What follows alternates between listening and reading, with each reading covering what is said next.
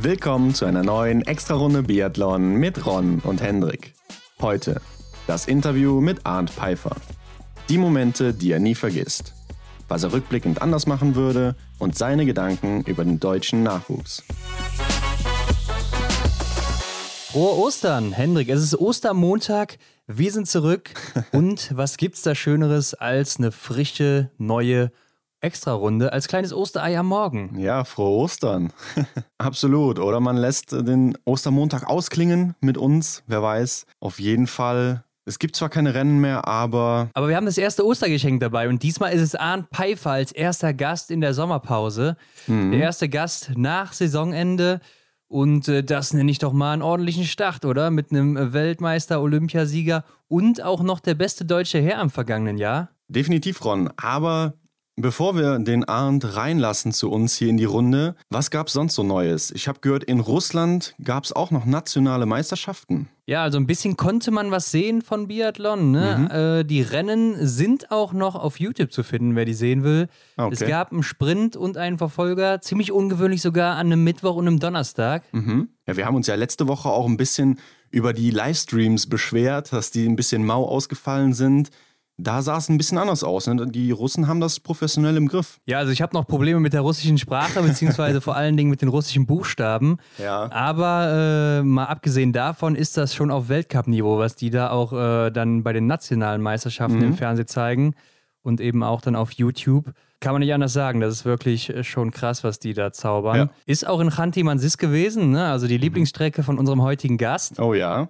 Also auch eine Strecke mit Weltcup-Niveau. Ja. Sprechen wir kurz über das Ergebnis. Würde ich auch sagen, denn hier wenig Überraschungen bei den Damen. Ja. Evgenia Pavlova vorne im Sprint ziemlich eindeutig mit zehn Treffern vor Uschkina. Natalia Uschkina wird, glaube ich, den meisten nichts sagen. Ja. Ähm, relativ wenig Weltcup-Erfahrung und Irena Kasakewicz ist Dritte geworden hier. Mhm. Im Verfolger war Pavlova dann nicht mehr dabei, ne? obwohl sie dann eben die beste Ausgangslage hatte. Warum, weiß ich ehrlich gesagt nicht. Ja, kann ich auch Aber nicht sagen. hier gewinnt dann die Zweitplatzierte, die ja dann auch als Erste gestartet ist, nämlich Natalia Uschkina, mit einem mhm. Fehler auch nur vor Larissa Kuklina. Die wird man schon kennen. Ja. Und dahinter Uljana Kaicheva, kennt man ja auch, ist, äh, glaube ich, teilweise sogar die Schlussläuferin gewesen in den Damenstaffeln bei den Russinnen. Ja, es sind definitiv bekannte Namen, die man aus dem Weltcup so kennt. Oder der ein oder andere wird sich auch im EBU Cup rumtreiben. Da kennt man die Namen. Ähnlich ist es ja auch bei den Herren. Ne? Da sind auch die großen Namen, die man so kennt, vorne mit dabei. Ja, sehe ich auch so. Also äh, Matvei Eliseev gewinnt hier im Sprint, auch mhm. mit äh, neun Treffern.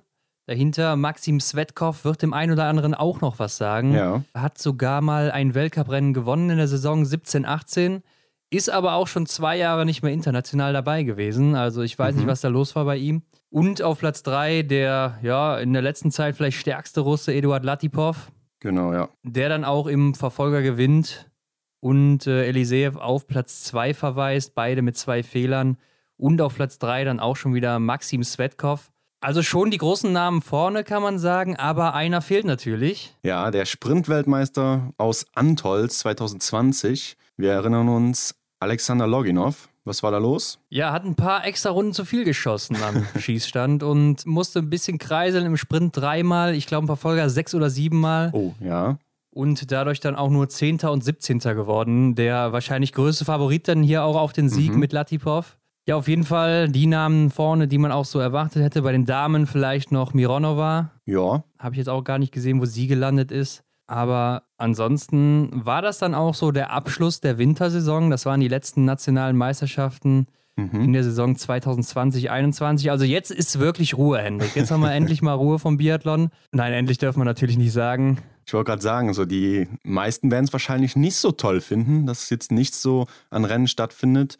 Aber man kann ja auch schon mal ein bisschen was in den Sommer reinschielen, denn da gibt es ja auch mal wieder hier und da schon die ein oder andere Veranstaltung. Ich denke da jetzt so gerade an Wiesbaden zum Beispiel, der City Biathlon ist ja auch immer bekannt, so den Biathlon-Fans die Durchstrecke über den Sommer ein bisschen zu verschönern. Ja, soweit ich weiß, ist auch noch das Marta Foucault Nordic Festival geplant genau. oder auch das Blink Festival in Norwegen. Mhm. Und im Spätsommer oder im frühen Herbst finden ja dann auch schon wieder nationale Meisterschaften auf Rollerski statt. Genau, ja. Ist zumindest so geplant, wie es dann im Endeffekt kommen wird. Muss man dann mal abwarten. Schauen wir mal. Auf unserem Instagram-Kanal arbeiten wir ja im Moment so ein bisschen die Statistiken auf, gucken uns an, wer war wo der Beste. Mhm. Und da haben wir ja auch in der vergangenen Woche die besten Liegenschützen gezeigt bei Männern und Frauen. Ja. Und bei den Frauen aus deutscher Sicht natürlich sehr erfreulich. Janina Hettich auf Platz 1, Franziska Preuß auf Platz 2 und Vanessa Hinz auf Platz 3. Mhm. Da kann man auf keinen Fall von einem Schießproblem reden, würde ich mal so sagen. Ja, zumindest liegend läuft es sehr, sehr gut, äh, denn hier im internationalen Vergleich, beziehungsweise im Vergleich mit der absoluten Weltspitze, hat das deutsche Team hier Platz 1, 2 und 3 in der Hand. Also ich denke mal, da kann man schon von einer guten Bank ausgehen, ne? oder das kann man schon so bezeichnen. Also das liegend, wie ich schon sagte, läuft's. Auf jeden Fall. Wir haben jetzt hier auch nur ähm, Athleten und Athletinnen berücksichtigt, die mindestens 22 Rennen gemacht haben. Also haben uns da so ein bisschen den Streichergebnissen angepasst, denn irgendwo muss man natürlich die Grenze ziehen. Wenn du zu wenig Schüsse hast, ist es natürlich leichter, eine besonders gute Quote zu haben. Genau. Ja, wenn man das jetzt mal als Extrembeispiel herauspickt, könnte man sagen, in einem Rennen ist es leichter, 100% zu schießen, als mhm. in 20 Rennen oder in 30 Rennen, ganz klar. Ja. Irgendwo wird der Fehler einfach kommen. Und bei der Recherche ist mir auch aufgefallen, dass einige Damen hier ziemlich schlecht abschließen, wo man gar nicht mit gerechnet hätte. Zum Beispiel ist Lisa Vitozzi mhm. die schlechteste Liegenschützin von diesen Athletinnen, die mindestens 22 Rennen absolviert haben. Ja, okay. Also eine, wo man eigentlich ja denkt, das ist eine der besten Schützinnen im Feld, war zumindest auch mal eine der besten Schützinnen ja. im Feld. Ja, das hätte ich jetzt auch so gar nicht erwartet. Vielleicht liegt es aber auch einfach daran, dass ich sie mir gar nicht so sehr genau angeschaut habe, beziehungsweise ihre Ergebnisse nicht genau verfolgt habe am Schießstand. Ähm, ja, sie war mir einfach gar nicht so sehr auffällig in dieser Saison, aber ihre Ergebnisse sprechen ja für sich. Ne? Also es wird ja einen Grund haben, warum sie dann da Abstriche machen musste. Ja, ist auch ihre schlechteste Saison seit drei Jahren, glaube ich sogar. Mhm. Ja, oder sogar seit vier. Auf jeden Fall ähm, ist das mit Sicherheit einer der großen Gründe, aber auch ihre Laufleistung hat abgenommen. Ja. Aber Hendrik, auch auf Platz zwei eine Dame, mit der man vielleicht da gar nicht gerechnet hätte, nämlich Julia Simon ist mhm. da die zweitschlechteste Liegenschützin in diesem Jahr. Genau, also der zweite Platz von hinten. Genau. Ja, die Französin war ja immer mal wieder für eine gute Überraschung zu haben. Ne, sowohl im positiven als auch im negativen Sinne. Ja. Aber dass es jetzt gerade liegend so ist, habe ich so auch nicht beobachtet. Und eine, die den Vogel da besonders abschießt, ist nämlich Hanna Sola, die die drittschlechteste Liegenschützin ist und die schlechteste Stehenschützin. Mhm. Also wie Totzi, die rettet sich zum Beispiel dann noch mit ihrem Stehenschießen oder Gilles Simon auch noch so ein bisschen. Ja. Ähm, wie Totzi da sogar unter den Top 6 bei den besten Stehenschützinnen. Mhm. Aber Hanna Sola hier einmal die schlechteste Stehenschützin und dann noch unter den Top 3 der schlechtesten Liegenschützinnen. Also da sieht man eindeutig, wo die Baustelle der Belarusin ist. Ja, jetzt wird sich der ein oder andere vielleicht denken, ja Moment mal, der Name Hanna Sola, der kommt mir aber bekannt vor. War die nicht sogar auf dem Podest mal jetzt auch zum Ende der Saison? Ja, war sie und ähm, das spricht ja wirklich für ihre läuferische Qualität, dass sie dann dennoch äh, trotz ihrer ja, schwierigen Momente am Schießstand dann an einem guten Tag ja mal gut durchkommt ne? und äh, dann auch ja. läuferisch was rausholen kann. Ja, und demnach auch mal auf dem Podest landen kann.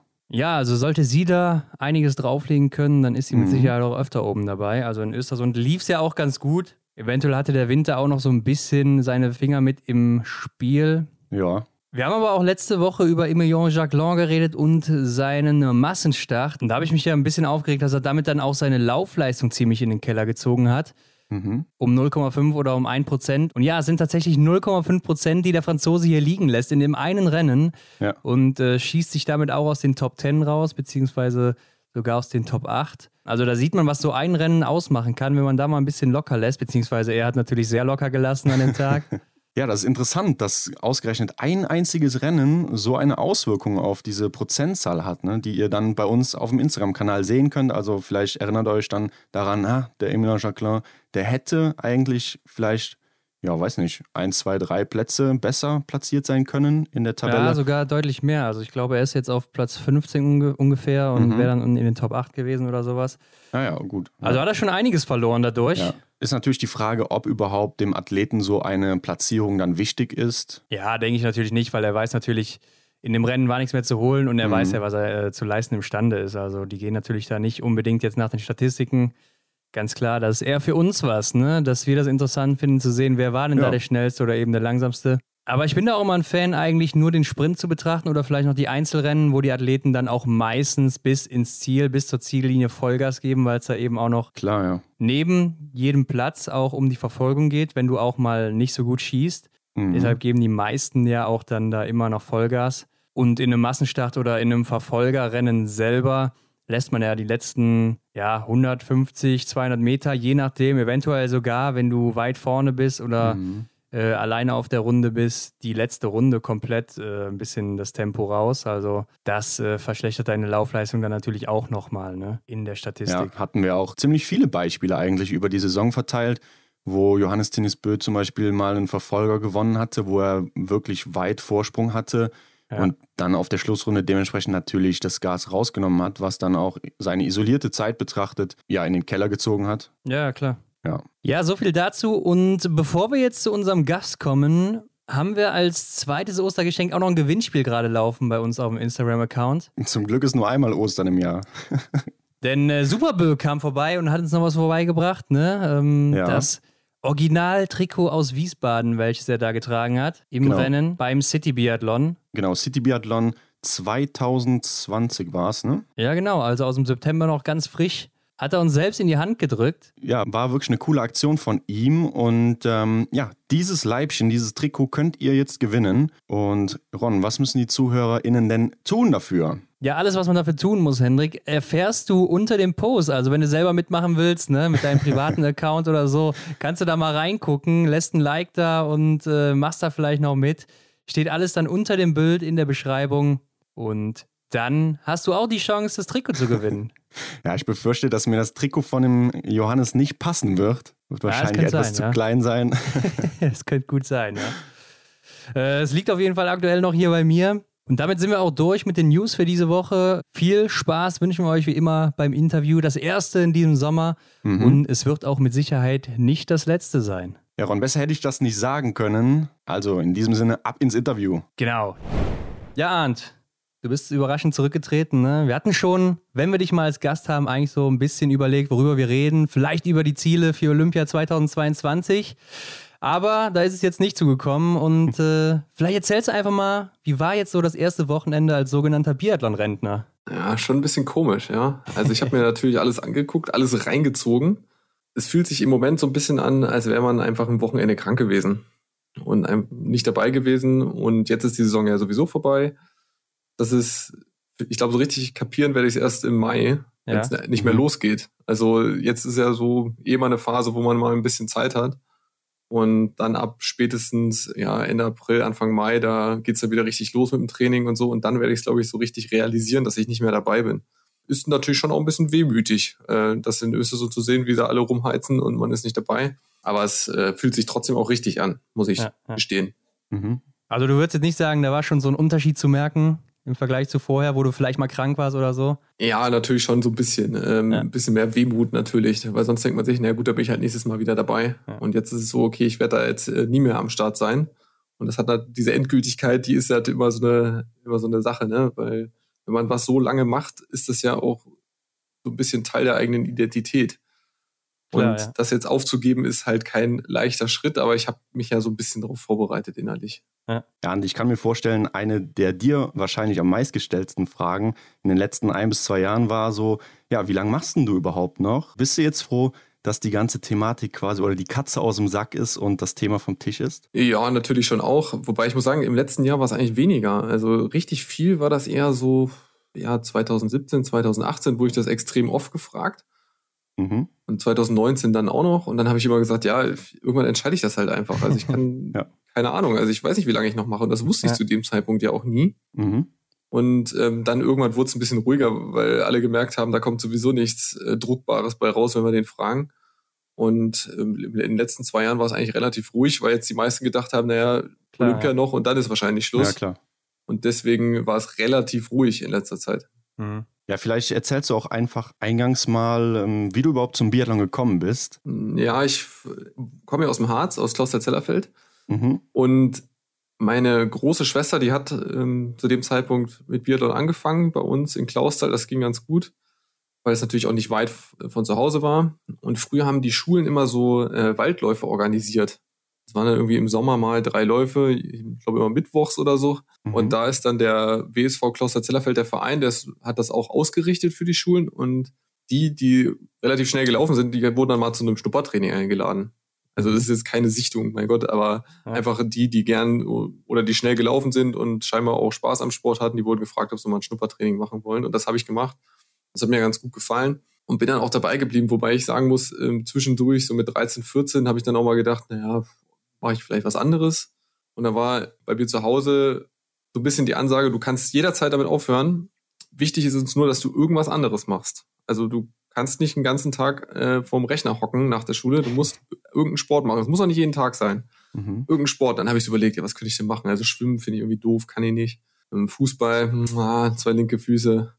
Und dann bin ich so durchgegangen und dann habe ich gedacht, naja, eigentlich ist Biathlon schon das, was irgendwie mir am meisten Spaß macht und was am besten passt. Und ich hab, bin gerade einfach so ein bisschen faul. Also ich würde halt mhm. gerne nach der Schule einfach nur mich vor den Rechner hocken und gar nichts machen. Aber wenn, wenn ich irgendwas machen muss, ja, dann mache ich dann schon Biathlon. Deswegen bin ich dann dabei geblieben. Also ja, mit neun habe ich angefangen und bin auch direkt zum Biathlon gegangen. Also viele haben ja irgendwie Langlauf gemacht, das erst gelernt. Bei mir war es alles gleichzeitig mhm. und habe dann auch sozusagen direkt mit Skaten angefangen, was auch nicht unbedingt optimal ist, so der Nachbetrachtung. Mhm. Ja. Ja, und daraus resultierte natürlich, wie jeder weiß, eine sehr erfolgreiche Karriere. Aber weißt du noch, was du damals äh, als junger Arndt von deiner Karriere erwartet hast, als es so losging? Gar nichts eigentlich. Also gut, bis zum Abitur habe ich halt das gemacht und war dann auch ja zwischenzeitlich auch mal recht erfolgreich, bin mal Schülermeister mhm. gewesen und war dann auch so in diesen Nachwuchskadern, DC-Kader, C2-Kader. Mir aber dabei nicht so viel gedacht und dann war es Abitur und in dem Jahr bin ich dann kein Kader gewesen und hatte dann auch keine Chance, irgendeine Sportförderung zu machen, obwohl ich die Jahre zuvor eigentlich immer recht gut war und da hat mir ein, zwei Punkte gefehlt und das unser, da ist unser Fördersystem halt knallhart, ne? Dann kannst du nichts machen. Also entweder ja. nehmen dich alle oder dich nimmt keiner. Mhm. Weil die Behörden auch sagen, du musst halt einen Bundeskader haben, sonst laden wir dich nicht mal zum Vorstellungsgespräch ein. Den hatte ich halt nicht. Ja, dann ist auch egal, ob du Talent hast oder nicht. Und das ist, äh, war ein bisschen schade. Und dann habe ich, äh, wollte ich eigentlich aufhören und hat mich mein Trainer überredet, komm, mach noch ein Jahr, habe ich ein freiwilliges soziales Jahr gemacht. Und dann habe ich mich erst entschieden, okay, ich probiere es jetzt wirklich mal noch ein Jahr in so einen Kader zu kommen und dann wirklich mal zu gucken, wie weit komme ich denn. Bis dahin war das für mich nur Hobby. Also ich habe auch nie als junger Mensch gedacht, ja, ich will unbedingt mal Weltcup laufen oder so, weil das ist total weit weg, ne? Weil du ich wollte beim Schülercup gut sein, ich wollte bei den deutschen Meisterschaften gut sein und alles mhm. andere, das war für mich eigentlich auch unerreichbar weit weg. Also da hatte ich überhaupt keinen Bezug dazu. Das liegt natürlich auch daran, in Klausthal gab es ja keine ähm, älteren Athleten zum Beispiel. Also der Erik, der kennt natürlich aus seiner Jugend, da lief irgendwo ein Sven Fischer rum ja. und ein Peter Sendel und ein Frank Luck und da hat man sozusagen die Vorbilder schon mal gesehen. Das war ja für mich einfach nur irgendwelche Leute aus dem Fernsehen und die habe ich nie gesehen und ja, ja. ich war ja relativ schnell dann auch der Älteste bei uns. Also mit 18, 19 war ich dann der Älteste mhm. sozusagen in der Trainingsgruppe. Da fehlte irgendwie so ein bisschen die ja, die Vorbilder vor Ort, an denen man sich orientieren kann. Ja, ich glaube, der Daniel Böhm, der war noch bei dir da auch mit aus der Region, ne? Und ihr genau. wart dann so die erste Generation, die da äh, in, im Harz herangewachsen ist, so? Im Biathlon? Genau, es gab schon welche vorher, aber wir waren, also Daniel war der Erste, der es in C-Kader geschafft hat. Also das war schon zumindest so eine Hürde, die hat vorher keiner geschafft. Der mhm. Erste, mhm. der es zu einer JWM geschafft hat, der Erste, der eine JWM-Medaille gewonnen hat. Ähm, das heißt, Daniel war schon derjenige, an dem ich mich dann orientiert habe der dann auch zur Bundespolizei gegangen ist. Und deswegen habe ich das eigentlich hauptsächlich auch gemacht, weil ich mhm. festgestellt habe, das funktioniert dort gut, da gibt es gute Trainer, der wurde gut betreut und deswegen bin ich diesen Schritt dann auch gegangen. Aber natürlich, welche die Weltcup laufen oder B-Kader, das war, war total weit weg für mich damals. Und wie war das dann, als du dann im Weltcup warst? Hast du dann schon andere Ziele gehabt, dass du gedacht hast, ja, ich werde jetzt mal Olympiasieger, weil dein Debüt lief ja auch richtig gut mit dem äh, siebten Platz war es, glaube ich, im, in deinem ersten Einzelrennen. Ja, da ging es echt schnell dann. Ne? Also ich, das war sozusagen meine erste Männersaison. Da bin ich erstmal EBU Cup oder damals noch Europacup gelaufen. Mhm. Und da habe ich gedacht, okay, ich will jetzt hier erstmal gute Rennen machen und ja. versuche mich einfach nur aufs Tun zu konzentrieren und hoffe, dass ich hier nicht gleich wieder rausfliege eigentlich. Und dann hatte ich durchaus gute Laufzeiten auch und dann habe ich gemerkt, okay, ähm, ich kann hier mithalten. Ne? Das war für mich erstmal so, boah, krass, ey. Ähm, da waren ja auch teilweise so Leute im Europacup wie Frode Andresen und Lars Berger und so, die ja, sind ja. dann mal da gelaufen und da war ich ja so ganz ehrfürchtig. und das war irgendwie to war total cool, dann da äh, mithalten zu können. Und dann durfte ich ja Weltcup laufen, habe ich gedacht, okay, ja, äh, wenn ich hier irgendwie mich festbeißen könnte im Weltcup und so, also man, das entwickelt sich dann so. Und dann in der Saison habe ich ja ähm, in Hanti noch einen Weltcup gewonnen Da habe ich festgestellt, okay, also wenn alles passt, kann ich da vorne reinlaufen und dann steigen natürlich klar die Ziele. Mhm. mhm. Und ich glaube, das war aber nicht so gut, hohe Ziele zu haben. In der Folgesaison war ich eigentlich auch noch sehr demütig. Und dann habe ich aber schon auch noch mal einen Sprint gewonnen in Antolz und bin dann nach Vancouver gefahren und dann habe ich irgendwie gedacht, ich kann ja, ich will hier auch top sein. Mhm. Und das hat mich eigentlich eher behindert, als hätte ich einfach mich, ja, ein bisschen lockerer sein müssen. Da war ich nicht so richtig locker und das hat mir, glaube ich, auch ein bisschen, ja, oder hat mich ein bisschen behindert, ehrlich gesagt. Ja. Also ich glaube nicht, dass es ein gutes Ziel ist zu sagen, also bei mir funktioniert es nicht, bei allen anderen vielleicht schon, wenn ich gesagt habe, ich will da gut sein und ich will zu Olympia im Sprint gut sein, weil Sprint war immer mein Rennen, alles andere war mir irgendwie eh erstmal wurscht, im Sprint ja. wollte ich gut sein.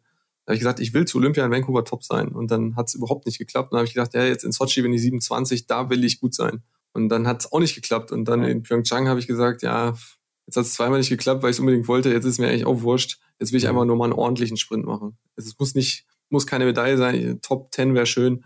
Einfach nur einen ordentlichen Sprint und dann hat es geklappt. Also irgendwie dieses, die hohen Ziele haben mir nie gut getan, ehrlich gesagt. Ja, und Pyeongchang war vielleicht auch so der, der überraschendste Sieg dabei, ne? Denn damals warst du, wie du schon sagst, so dieser Sprintmeister, könnte man sagen. Deine ersten fünf Siege waren im Sprint. Auch äh, ziemlich früh schon in deiner Karriere. Viele Sprints gewonnen oder auch immer oben mit dabei. Und Pyeongchang war ja dann so ein bisschen, äh, ja, längere Durchstrecke, sag ich mal, dazwischen. Gerade im Sprint auch. Und äh, Favoriten ja. waren ja eher so, ja, Martin Foucault, Johannes Tingesbö, die, glaube ich, bis dahin fast alle Rennen gewonnen hatten. Genau, da, also es ging eigentlich nur darum, wer holt sich Bronze an dem Tag. Ja. Mhm. Ähm, und das war natürlich für alle anderen, glaube ich, schon auch eher gut. Ja. Ähm, die haben den Druck da komplett auf sich genommen, nett von den beiden. Ähm, an dem Tag hat es für die beiden halt dann auch nicht geklappt. Und äh, so war dann auch mal die, die Lücke irgendwie da. War ja eh ein spezielles Rennen, viel Wind, minus 16 Grad, ähm, spezielle Strecke. Also es war schon irgendwie ein komischer Sprint und ich bin den sehr defensiv angegangen den Sprint und das hat mir, glaube ich, am Skistand geholfen. Mhm. Das hat mir auch in der Schlussrunde dann geholfen. Ja, wir haben in unserer Sonderfolge, die wir letzte Woche mal zu deiner Karriere gebracht haben und mal durch deine ganzen Stationen gegangen sind, äh, sind wir natürlich auch auf deinen Sprinttitel in Chanti Mansis gestoßen. Und wir hatten so ein bisschen den Eindruck, dass der gerade in den letzten Jahren ziemlich in Vergessenheit geraten ist. Also da wurde ja eigentlich gar nicht mehr drüber geredet. Siehst du das auch so oder hast du es vielleicht auch gemerkt, dass das so ja einfach weg vom Fenster war und du eher so für Pyeongchang und Östersund bekannt warst? Ja, das ist der Olympiasieg, der wird halt immer als erstes genannt. Ja. Und ähm, als Weltmeister ist man halt irgendwann Ex-Weltmeister. Und gut, 2011 ist natürlich auch schon eine ganz schöne Weile her. Ja. Ähm, für mich war das schon irgendwie ein richtig cooler, cooles Rennen und ein total wichtiger Titel. Und es war ja auch lange mein einziger Titel. Also die, ich habe ja eigentlich das Glück, muss man sagen, dass ich relativ viele Erfolge nach meinem 30. Lebensjahr hatte. was äh, total angenehm ist. Ähm, und diesen einen, der war halt sozusagen schon dann so ein bisschen, ja, der wurde schon oft genug genannt in der Zwischenzeit.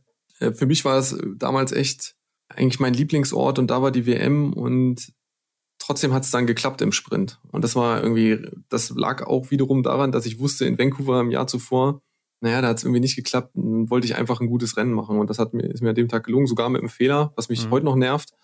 Ich den wegschieße, aber gut. Ähm, aber da, das war halt auch meine Strecke, da bin ich auch total aggressiv angegangen vom Laufen her. Und da wusste ich, hier kann ich richtig heizen auf der Runde. Mhm. Und das war, war auch so eine Strecke, wo ich gesagt habe, naja, heute will ich eigentlich schnellste Laufzeit haben. Ist mir an dem Tag nicht gelungen, hatte ich, glaube ich, die zweite. Aber das, mhm. der, den Anspruch hatte ich damals irgendwie, so einen Sprint will ich, ich will null schießen und will die schnellste Laufzeit haben. Da war ich noch so ein bisschen, ich sag mal, jugendlich dumm, würde ich mal behaupten. Ja. und ähm, aber an dem Tag hat das halt geklappt irgendwie. Auch wenn es so die zweite Laufzeit war. Ja, uns ist auch aufgefallen, dass du ähm, in oder dass Ranti dein bester Ort war, obwohl er auch schon seit 2016 dann nicht mehr im Weltcup stattfand. Woran lag es, dass es da häufig so gut funktioniert hat bei dir? Ja, also ich glaube, das Profil lag mir dort echt gut. Mhm. Und ich weiß noch damals, ähm, das war in, der, in meiner ersten Saison, da waren wir in Vancouver im Vor beim Vorolympischen Weltcup, da bin ich drei Rennen gelaufen, da sind wir auch eine Staffel gelaufen und dann mussten wir irgendwie direkt von der in der Staffel hatte ich noch Dopingkontrolle, dann zack ins Hotel und zack zum Flieger und das war super stressig und dann mussten wir über London fliegen, dann war unser Gepäck weg, also es war alles Katastrophe und dann waren wir in Trondheim und ich war, hatte so richtig Jetlag, ich war einfach nur fertig. Also mhm. da ging irgendwie nichts. Und dann, da war auch ein echt mieses Wochenende für mich. Und dann hat Christoph zu mir gesagt, ja, aber nächstes Wochenende ist Hanti. Und Hanti ist richtig geil. Hanti wird dir liegen. Das ist eine schöne 1-1er-Runde. Du kannst richtig drücken. Es ist hart, es ist kalt. Du wohnst direkt an der Strecke. Es ist einfach perfekt da. Und da war ich schon so positiv eingestellt. Das Wochenende zuvor war total Mist. Da habe ich gedacht, naja, jetzt kommt nochmal ein anderer Ort. Und da bin ich da schon so positiv reingegangen und hat da auch dann den Sprint gewonnen und dann habe ich das natürlich positiv verknüpft, aber es stimmt auch, die Strecke kommt meinem Lauf Läufertyp entgegen. Es ist häufig sehr, oh, es sind häufig sehr harte Bedingungen. Das heißt, du kannst mit über oder mit 80 Kilo schon auch, kommt einem das auch entgegen, mhm. gegenüber jemandem, der vielleicht 68 Kilo wiegt oder so. Ja. Und das hat irgendwie alles zusammengepasst. Und dann habe ich mich natürlich am Anfang auch gleich wohlgefühlt, Erfolgserlebnis gehabt und dann setzt sich das so ein bisschen fort da kommt echt vieles zusammen und es ist wirklich schade, dass der Weltcup nicht mehr ist. Ich meine, ich verstehe das natürlich mit den Sanktionen, aber mich hat es schon hart getroffen, dass wir jetzt so lange nicht mehr da waren. War immer schön da und ja, ich habe da schon viele gute Rennen gehabt, vor allem auch von den Laufzeiten her. Also ich hatte oft gute Laufzeiten und äh, das war echt bitter irgendwie, dass der Weltcup-Ort dann weggefallen ist. Gute Ski hatten wir da auch, halt kalte Ski ging bei uns dann häufig gut zu den, in den Jahren und Aha. ja, einfach ein genialer Ort irgendwie. Mhm. Ja, du hast auf jeden Fall da sieben Einzelpodeste und das ist damit auch dein bester Ort gewesen. Obwohl er, wie gesagt, schon so lange nicht mehr dabei ist. Aber du hast auch eben schon mal kurz angerissen, dass du ja bei Großevents oder gerade früh bei den Großevents immer so ein bisschen gepatzt hast. Ne? Also die Erwartungen waren hoch, weil du auch meistens direkt vorher gewonnen hattest oder auf dem Podest standest und auch oft direkt danach schon wieder auf dem Podest standest. War da vielleicht auch so ein bisschen der mediale Druck dann höher auf dich, dass jeder eine Medaille erwartet hat? Ja, ich war eigentlich häufig gut, wenn keiner was von mir erwartet hat. Mhm. Und aber zum, ich konnte mich jetzt eigentlich hinten oder ich sag mal im zweiten, in der zweiten Hälfte meiner Karriere besser davon befreien. Ja. Aber am Anfang hat man dann natürlich, habe ich häufig, glaube ich, auch den Anspruch übernommen. Und äh, wenn es davor gut lief, dann habe ich gedacht, naja, ich habe schon die Chance und ich möchte es auch zeigen. Und das war nicht immer optimal. Hinzu kommt, glaube ich, dass ja, dass ich in der Vorbereitung manchmal vielleicht auch einen Ticken zu viel gemacht habe. Dann äh, direkt vom Höhepunkt. Mhm. Also das so ein bisschen rauszukristallisieren, was tut einem gut, welches Maß ist gut. Das ist mir zum Schluss, glaube ich, besser gelungen als so mittendrin. Als vor Sochi zum Beispiel oder vor Kontiolahti, wo ich eigentlich ziemlich fit war und dann es nicht so richtig rübergebracht habe. Und zum Beispiel Oslo war eigentlich eine WM, da bin ich relativ schulterzuckend hingefahren, weil ich vorher den Sturz hatte. Mhm. Und da habe ich auch gedacht, naja, heute im Sprint, also da geht sowieso nichts. Und dann schaffe ich es zumindest siebter zu werden mit fehlerfreien Schießen. Und habe ich mir hintergedacht, also jetzt hatte ich eigentlich die schlechtesten Voraussetzungen und mache eigentlich einen der besten WM-Sprints. Also ja. äh, hat es bei mir so ein bisschen angefangen zu arbeiten. Ja, ja, ähm, dass, dass ich vielleicht meine Herangehensweise ein bisschen ändern muss. Und das ist jetzt zum Schluss ein bisschen besser geworden. Ja, ich glaube, es könnte auch einfach so eine, so eine Phase des Alters sein, ne? was man vielleicht auch so ein bisschen jetzt bei Tiril Eckhoff sieht, die ja auch immer oft sagt, dass sie einfach älter ist als früher und dann vielleicht auch so gelassen an Rennen geht. Und äh, dadurch läuft es dann auch einfach besser am Schießstand gerade, ne? Ja, aber der ist ja total krasse Verbesserungen mhm. ja. zu sehen. Ähm, die Schießquote sehr viel besser. Und es wirkt auch viel, viel souveräner, wenn sie am Stand steht. Das ist natürlich jetzt auch, sie hat jetzt das Selbstvertrauen, sie hat die Form, es kommt jetzt alles zusammen, ja, hat die Erfolgserlebnisse, dann geht das auch leichter von der Hand. Aber ich glaube schon, dass es hilft, wenn man dann ein bisschen gelassener wird und auch dem, ja, ich denke, die Welt geht jetzt auch nicht unter, wenn es jetzt nicht klappt mit einer Medaille. Und es hat mir natürlich geholfen, dass ich schon mal eine gewonnen habe. Ja. Also es gibt ja auch Leute, die zum Beispiel beim Andi Birnbacher war es so, der war oft total gut und es hat nie irgendwie ganz für einen Weltcup-Sieg gereicht. Ja. Und dann haben viele gesagt, naja, es wird eh nie was. Und dann hat er gewonnen mal ein und dann hat er in relativ kurzer Zeit noch fünf gewonnen. Ja, das stimmt, ja. Und dann hat er so einen richtigen Lauf entwickelt, ähm, weil er natürlich auch Selbstvertrauen hatte, weil er sich selber was bewiesen hatte und dann auch so ein bisschen gelassener natürlich vielleicht auch war. Ja, ja. Aber das muss halt viel zusammenkommen, erstmal das erste Mal ähm, oben zu stehen. Und manchmal, mir hat es natürlich geholfen, 2011, weil ich noch relativ unbekümmert war, weil mit, mit 23 denkst du, da kommt eh noch so viel. Mhm. Ja, klar. Das mache ich hier erstmal. Aber denkt man dann da auch am Schießstand drüber nach, über so Sachen? Wenn du dann da stehst, zum Beispiel beim Stehen schießen, dann denkst du, boah, ich habe mir jetzt hier die Silbermedaille vorgenommen oder beziehungsweise die Goldmedaille vorgenommen und lieg gut im Rennen. Äh, ist das dann sowas, was dann später weggefallen ist bei dir auch? Mm, ja, das ist immer so ein Auf und Ab. Also das habe ich früher schon auch ganz gut mal hingekriegt, einfach mich aufs Schießen zu konzentrieren und dass die Gedanken gar nicht abschweifen. Aber es gibt immer mal Tage, wo das passiert. Also ich, es gibt nicht den Punkt, dass ich sage, ab da hatte ich es im Griff und dann ist es nicht mehr passiert. Ja. Sondern es ist immer so ein Auf und Ab. Und natürlich gibt es Tage, wo man, wo man es nicht schafft, sich das so von sich abzuschirmen und einfach sein Schießen macht. Und manchmal gibt es auch Tage, ja, oder es gibt Tage, da macht man seine fünf Schuss, geht vom Stand weg, hat alles getroffen und fragt sich eigentlich, wie habe ich das kann mich gar nicht so richtig dran erinnern, wie ich das jetzt eigentlich gemacht habe. Ja. Weil man so in diesem Tun versunken war. Und dann gibt es Tage, wo man, ja, wo man gefühlt jeden Schuss einzeln durchdenkt und alles richtig machen will und dann klappt das irgendwie nicht. Und also ein Patentrezept habe ich da jetzt auch nicht. Mhm. Aber es hilft natürlich, oder es ist immer besser, gar nicht über irgendwelche Eventualitäten nachzudenken, sondern einfach das Rennen zu machen. Deswegen sind, glaube ich, frühe Startnummern, das ist der Vorteil an frühen Startnummern, weil du denkst, da hinten kommen eh noch 50 Leute, mhm. ich muss jetzt so oder so hier null schießen und ein gutes Ding machen, egal was passiert. Ja, und dann stimmt. kann man besser sein Ding machen. Ja, ich glaube, so ein Rennen, wo du dich auch nicht so richtig erinnern kannst, wie du da alles getroffen hast, war vielleicht der Verfolger 2017 in Kontiolahti. Das ist auch so eines der Rennen, was mir so als erstes im Zusammenhang mit dir einfällt, weil es einfach so kurios ist, ne? Weil die ersten Runden, die sahen so richtig schwer aus bei dir, so körperlich, die Körpersprache ähm, auf den Skiern und so. Das sah schon sehr schwerfällig aus. Aber du hast dann eben alles getroffen und äh, den Sieg geholt. Und äh, man hatte auch dann so gesehen, nachdem du alles getroffen hast auf der letzten Runde, hast ja noch ein bisschen was dagelassen in Finnland und äh, dann lief es ja auch auf einmal wieder, ne? Ist ja, das auch so so ein, Rennen, wo du dich oft noch so dran zurückerinnerst? Ja, das hat eigentlich, glaube ich, so ein bisschen Lebenszeit gekostet, dieses Rennen. äh, wirklich, ey, Wahnsinn. Ja, ich war ja Fünfter im Sprint, eigentlich solider Sprint. Ja.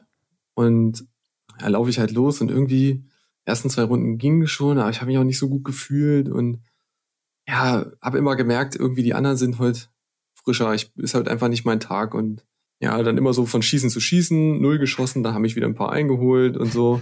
In der einen Runde habe ich dann noch was getrunken, da ist mir der Physio, der Time, noch auf den Ski gelatscht, da bin ich noch schön hingefallen, wieder aufgerappelt und ja, und dann in der letzten Runde schieße ich wieder null und dann biegen die alle oder ein Großteil in die Strafrunde und ich gehe da raus und auf der, das ist ja so eine ewig lange Gerade, mhm, ja, konnte ja. hier raus.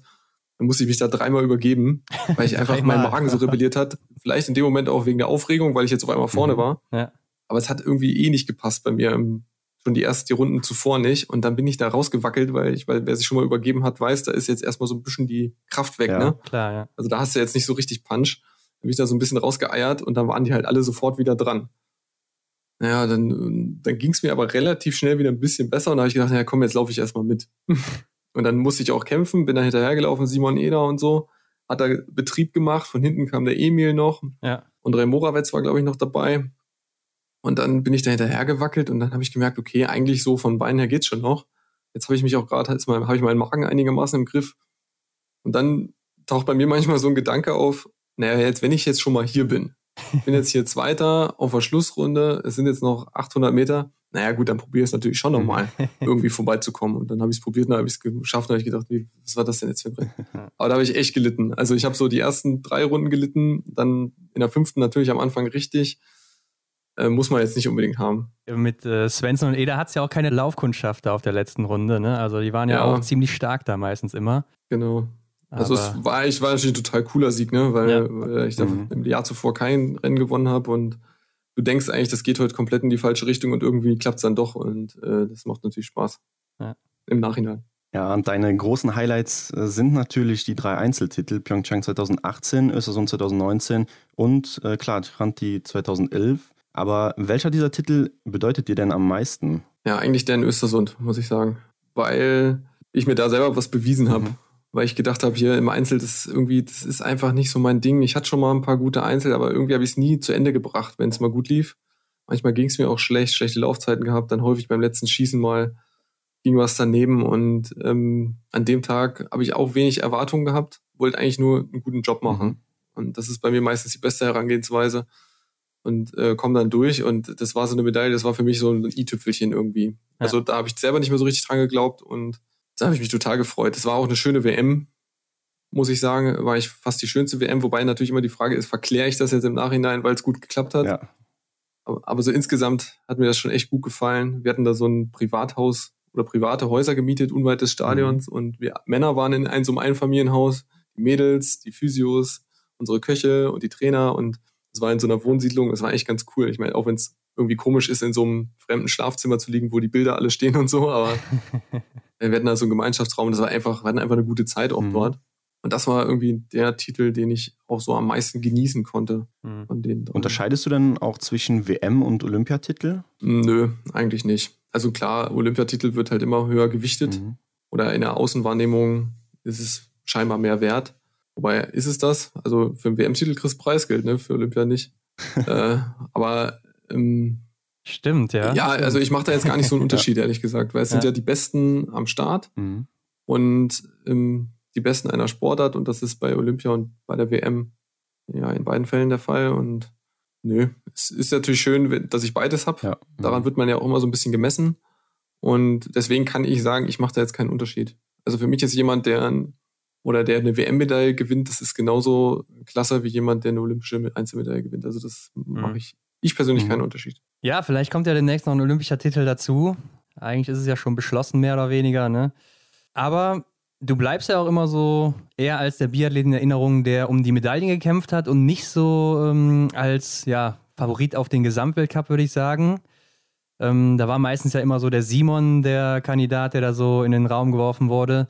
Aber gab es mal in deiner Karriere den Punkt, wo du dachtest, du könntest jetzt hier mitkämpfen oben oder war das vielleicht sogar mal dein Ziel vor irgendeiner Saison? Weil du warst ja auch immerhin viermal Vierter im Gesamtweltcup, also schon nah dran auch. Ja, aber das sind halt immer noch drei besser gewesen. Ne? Also das, ähm, ja, also das, ich habe natürlich, am Anfang stand es gar nicht zur Debatte, weil da häufig äh, bis Weihnachten nicht so viel mhm. ging und da war eigentlich Vierter schon ziemlich gut, weil ich dann noch relativ weit mich vorgekämpft hatte. Mhm. War für mich ehrlich gesagt nie das Ziel, weil mir da glaube ich auch die, ja, das, das konnte halt Simon, ne? Der konnte so Seriensiege machen. Oder der konnte so mehrere Rennen am Stück auf Top-Niveau machen. Und bei mir sind immer so schon auch Schwankungen drin. Ja. Ich habe das Gefühl, dass ich manchmal über mich hinauswachsen kann. Und dass dann aber auch wieder ein paar Rennen kommen, die solide sind, aber nicht irgendwie Top 6 oder so. Und deswegen glaube ich, dass mir da einfach ein ganz bisschen was fehlt, um, um auf dem oder um da mitzukämpfen. Und du musst sagen, ich hatte natürlich auch eine Konkurrenz in der Zeit, an der kein mhm. Weg vorbeikam. Ja. Also mit Martin, der, also der war ja schon einfach auch krass. Also der hat, ja, ich glaube, nach 200 Weltcuprennen hatte der 100 Einzelpodien und der, der war auch nie krank, der Mensch. Ja. Wenn der mal krank war, dann ist er irgendwie mit Schnupfen gelaufen und dann ist er Vierter geworden. Mhm. Ja. Und also da ging es ihm wahrscheinlich schon richtig dreckig. Und das ist, wenn du so einen hast, dann denkst du, naja, gut, ja, die Chance ist jetzt eh gering. Ähm, deswegen war es für mich eigentlich natürlich immer, jedes Rennen gut zu machen. Gesamtweltcup war für mich schon auch wichtig. Mhm. Aber mein Ziel war immer Top 10 und im Idealfall Top 6. Und dass ich das viel, viel geschafft habe oder ein paar Mal geschafft habe, das ist mir eigentlich schon viel wert und das ist, glaube ich, für meine, für mein Vermögen auch angemessen. Mhm. Also ich sehe mich auch nicht als äh, Gesamtweltcup-Sieger. Ich glaube, wenn das aus irgendwelchen Gründen passiert wäre, mhm. Wäre das fast über meinem Niveau gewesen. Ja. Aber hättest du wahrscheinlich gerne angenommen, denke ich mal. Ja, hätte ich natürlich dankend angenommen, ist klar. Ja. In deiner Karriere von 2009 bis 2021 hast du gute zwölf Jahre Biathlon im Weltcup erlebt und natürlich auch mitgestaltet. Du standest ja mit den erfolgreichsten Athleten am Start, äh, wie zum Beispiel Emil Hecke Svensson, Oleine Björndalen oder ja, Martin Foucault und in den jüngsten Zeiten jetzt noch Johannes Tinnisbö und Stula Holmle Greit. Würdest du oder was würdest du sagen, wie hat sich der Biathlonsport aus deiner Sicht äh, in dieser Zeitspanne entwickelt? Ja, das Niveau, oder es gibt ein paar Athleten, die den Sport auf ein neues Niveau gehoben mhm. haben. Und da zähle ich definitiv Martin ja. mhm. dazu, der wirklich in allen Bereichen halt top war. Also vorher war es ja so, der, der Ole war ja über viele Jahre einfach auch dominierend, was die Laufzeiten anging. Ja. Und hat es auch häufig geschafft, gut zu schießen, aber er hat es nie komplett über die komplette Saison geschafft. Stimmt, ja. Er hat immer mal Rennen dabei gehabt, wo er mal im Verfolger irgendwie fünf, sechs Fehler hatte oder mal im Sprint drei. Das kam schon häufiger mal vor. Ja. Und Martin hat es geschafft, 90 Prozent über die komplette Saison zu schießen und das war eine, sozusagen eine Schallmauer mhm. und dass das derjenige geschafft hat, der der schnellste Läufer ist. Ja. Ähm, hat natürlich die Konkurrenz ähm, häufig alt aussehen lassen. Ähm, das heißt, die besten Läufer sind mittlerweile auch mit die besten Schützen. Mhm. Also es kommt alles zusammen. Und das früher, ja, vor 15 Jahren oder so, da hat man so ein paar Läufer gehabt, das waren schnelle Läufer, aber die treffen nicht. Frodo Andresen, Lars Berger. Ja. Und da gab es einige andere Kandidaten, wo du wusstest, okay, also in sechs von zehn Fällen treffen die heute eh nicht genug und mhm. spielen dann letztlich keine Rolle. Ronny Hafsas, ich weiß nicht, ob der euch noch was sagt. Mir nicht, ne. Ja, aber doch, so Norweger schon, ja, ja. Aber Lars Berger auf jeden Fall, ne? Oder mhm. Frodo genau. Andresen, klar, haben wir hier und da auch schon mal gewonnen mit zwei, drei Fehlern im Sprint. genau, das waren wirklich richtig, die konnten richtig gut äh, laufen, aber man hat die häufig übers Schießen im Griff gehabt. Ja. Und die Leute, die jetzt richtig gut laufen, und da zähle ich den Johannes normalerweise auch dazu, dieses Jahr mit 85 Prozent äh, natürlich nicht so, mhm, wie er sich ja. das vorstellt, aber im letzten Jahr hat er ja, glaube ich, auch 89 Prozent ja, ja. oder so. Also die besten Läufer schießen auch mit am besten und das in relativ hoher Geschwindigkeit. Das sieht man jetzt beim Stürler Lagreit mhm. ganz gut, dass der auch sehr zügig schießt, auch eine schnelle Range-Time hat. Ja. Und da siehst du eigentlich, wo es hingeht. Ne? Also das, man kann sich wenig erlauben. Das heißt, du musst äh, im Laufen schon auch ein Niveau haben, um aufs Podium zu kommen. Da, da muss schon auch krachen und am Skistand sowieso keine Federn lassen. Also da ist schon ja ein höheres Niveau mittlerweile am Start. Natürlich haben die Jungs früher auch gut geschossen, mhm. aber ja, der Matan, der hat halt ganz selten mal einen Ausfall gehabt. Das stimmt. Also das ja. ist wirklich sehr, sehr selten gewesen. Und wenn er mal einen hatte, dann hat er am nächsten Tag wieder erst recht dominiert häufig. Ja. Also ja. das, ähm, der hat da wirklich wenig, wenig Luft gelassen für andere. Mhm. Was würdest du denn sagen, oder kann man sagen, dass es früher schwieriger oder vielleicht auch sogar einfacher war, aufs Podest zu laufen? Naja, ich glaube, das ist natürlich immer schwierig, der Quervergleich. Mhm. Ne? Ähm, ich glaube schon, dass, wenn man jetzt zum Beispiel mal die norwegische Mannschaft hernimmt, da sind ja, da können ja alle richtig gut laufen. Ja. Also das sind alle, mit denen möchtest du eigentlich nicht auf eine Schlussrunde gehen, ja. unbedingt. Also geht schon, aber natürlich sind die alle, der einzige, wo du sagst, okay, den kann ich am ehesten nochmal packen. Im Laufen ist eigentlich der, der Christiansen, der Wettle, aber dafür ist der sehr sportstark. Mit dem willst du auch nicht auf die Schlussrunde ja. gehen. Ja. Da ist wiederum äh, der Legreit vielleicht im Spurten schlechter, aber die sind alle echt gut und die können auch alle schießen. Also ich finde, die, die Mannschaften sind, sind stärker geworden. Häufig hat du früher bei den Franzosen dazu zwei, drei richtig gute und dann fiel es so ein bisschen ab. Und das hast du ja jetzt bei den Franzosen auch mhm. nicht. Also wenn ich jetzt sehe, wie der Antonin Gigonat, was der schon wieder für Laufzeiten ja. hinzimmert, dafür, dass er eigentlich jetzt eher der vierte, fünfte Mann ja. ist, dann denkt man sich schon, okay, die sind alle flink, ne? Fabian Claude, der kann auch richtig schnell sein. Also die, da gibt es irgendwie nicht so, dass du sagst, ja, das sind die drei Guten. Mhm. Und dann hast du noch drei, die sind nicht ganz so gut. Ähm, die Mannschaften sind schon sehr, sehr stark. Und ich glaube, dass die da ein bisschen stärker sind als früher. Mhm und dass sich auch gerade im Skimaterial viel getan hat. Da wird viel investiert und da sind alle jetzt auf einem hohen Niveau. Da hat man keinen Vorteil mehr. Also früher konnte man sich vielleicht mal einen Vorteil verschaffen und heute muss man absolut kämpfen, dass man keinen Nachteil hat. Mhm. Was glaubst du, wo das noch so hingehen wird in den nächsten Jahren? Also siehst du noch irgendwo Potenzial, wo man sich da verbessern könnte, wo man noch irgendwas rausholen könnte oder wie das so weitergeht? Ja, es ist also der Weg, der jetzt eingeschlagen ist, der wird sich ähm, so weiter entwickeln. Ne? Also es, das Schießergebnis, es wird immer wird's Fehler passieren, aber es, das, das schnelle Schießen ist natürlich immer ein Thema. Gerade, ich finde, da hat der Emilien Jacquelin jetzt auch schon wieder eine Schallmauer durchbrochen. Mhm, also ja, wenn man den Verfolger gesehen hat bei der WM mit zweimal 18 Sekunden, da verschafft er sich natürlich schon auch Luft ähm, für die Runden dazwischen. Also da, wenn du mit dem an Stand gehst und der zündet da 18 Sekunden, ja, selbst wenn ich jetzt eine 24 Sekunden Null schieße, die ja absolut super ja, ist, ja.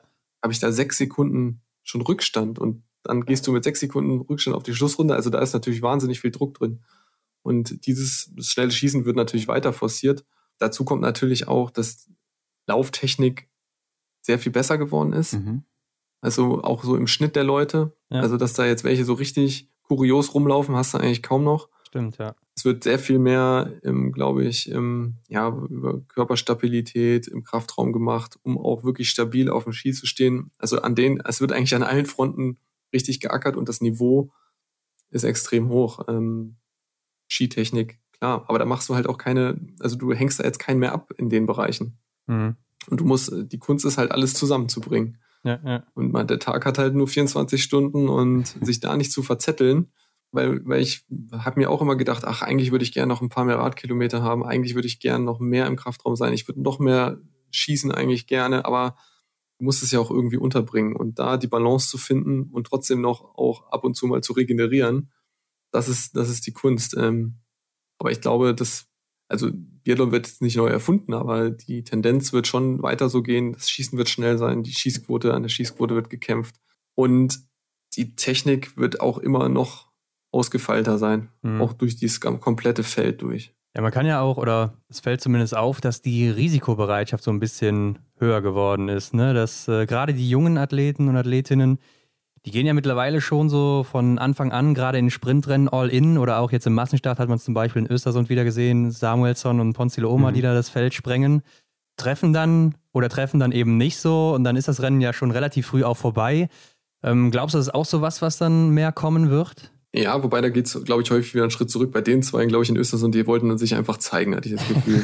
also irgendwie hatten die, das war in Schweden und die wollten einfach vorne sein. Das hatten die sich irgendwie vorher überlegt. Ja, klar. Sind damit ja, ja auch schön äh, baden mhm. gegangen. Äh, ja. Die erste Runde, die war ja wirklich absurd schnell. Ja. Das war natürlich als Zuschauer genial, ne? Ja. Hat so ein bisschen was von Radsport gehabt, ne? Da versuchen zwei auszureißen und mal gucken, wie das Feld reagiert. Ja, in dem Sprint muss man schon echt ja, man muss schon straff angehen.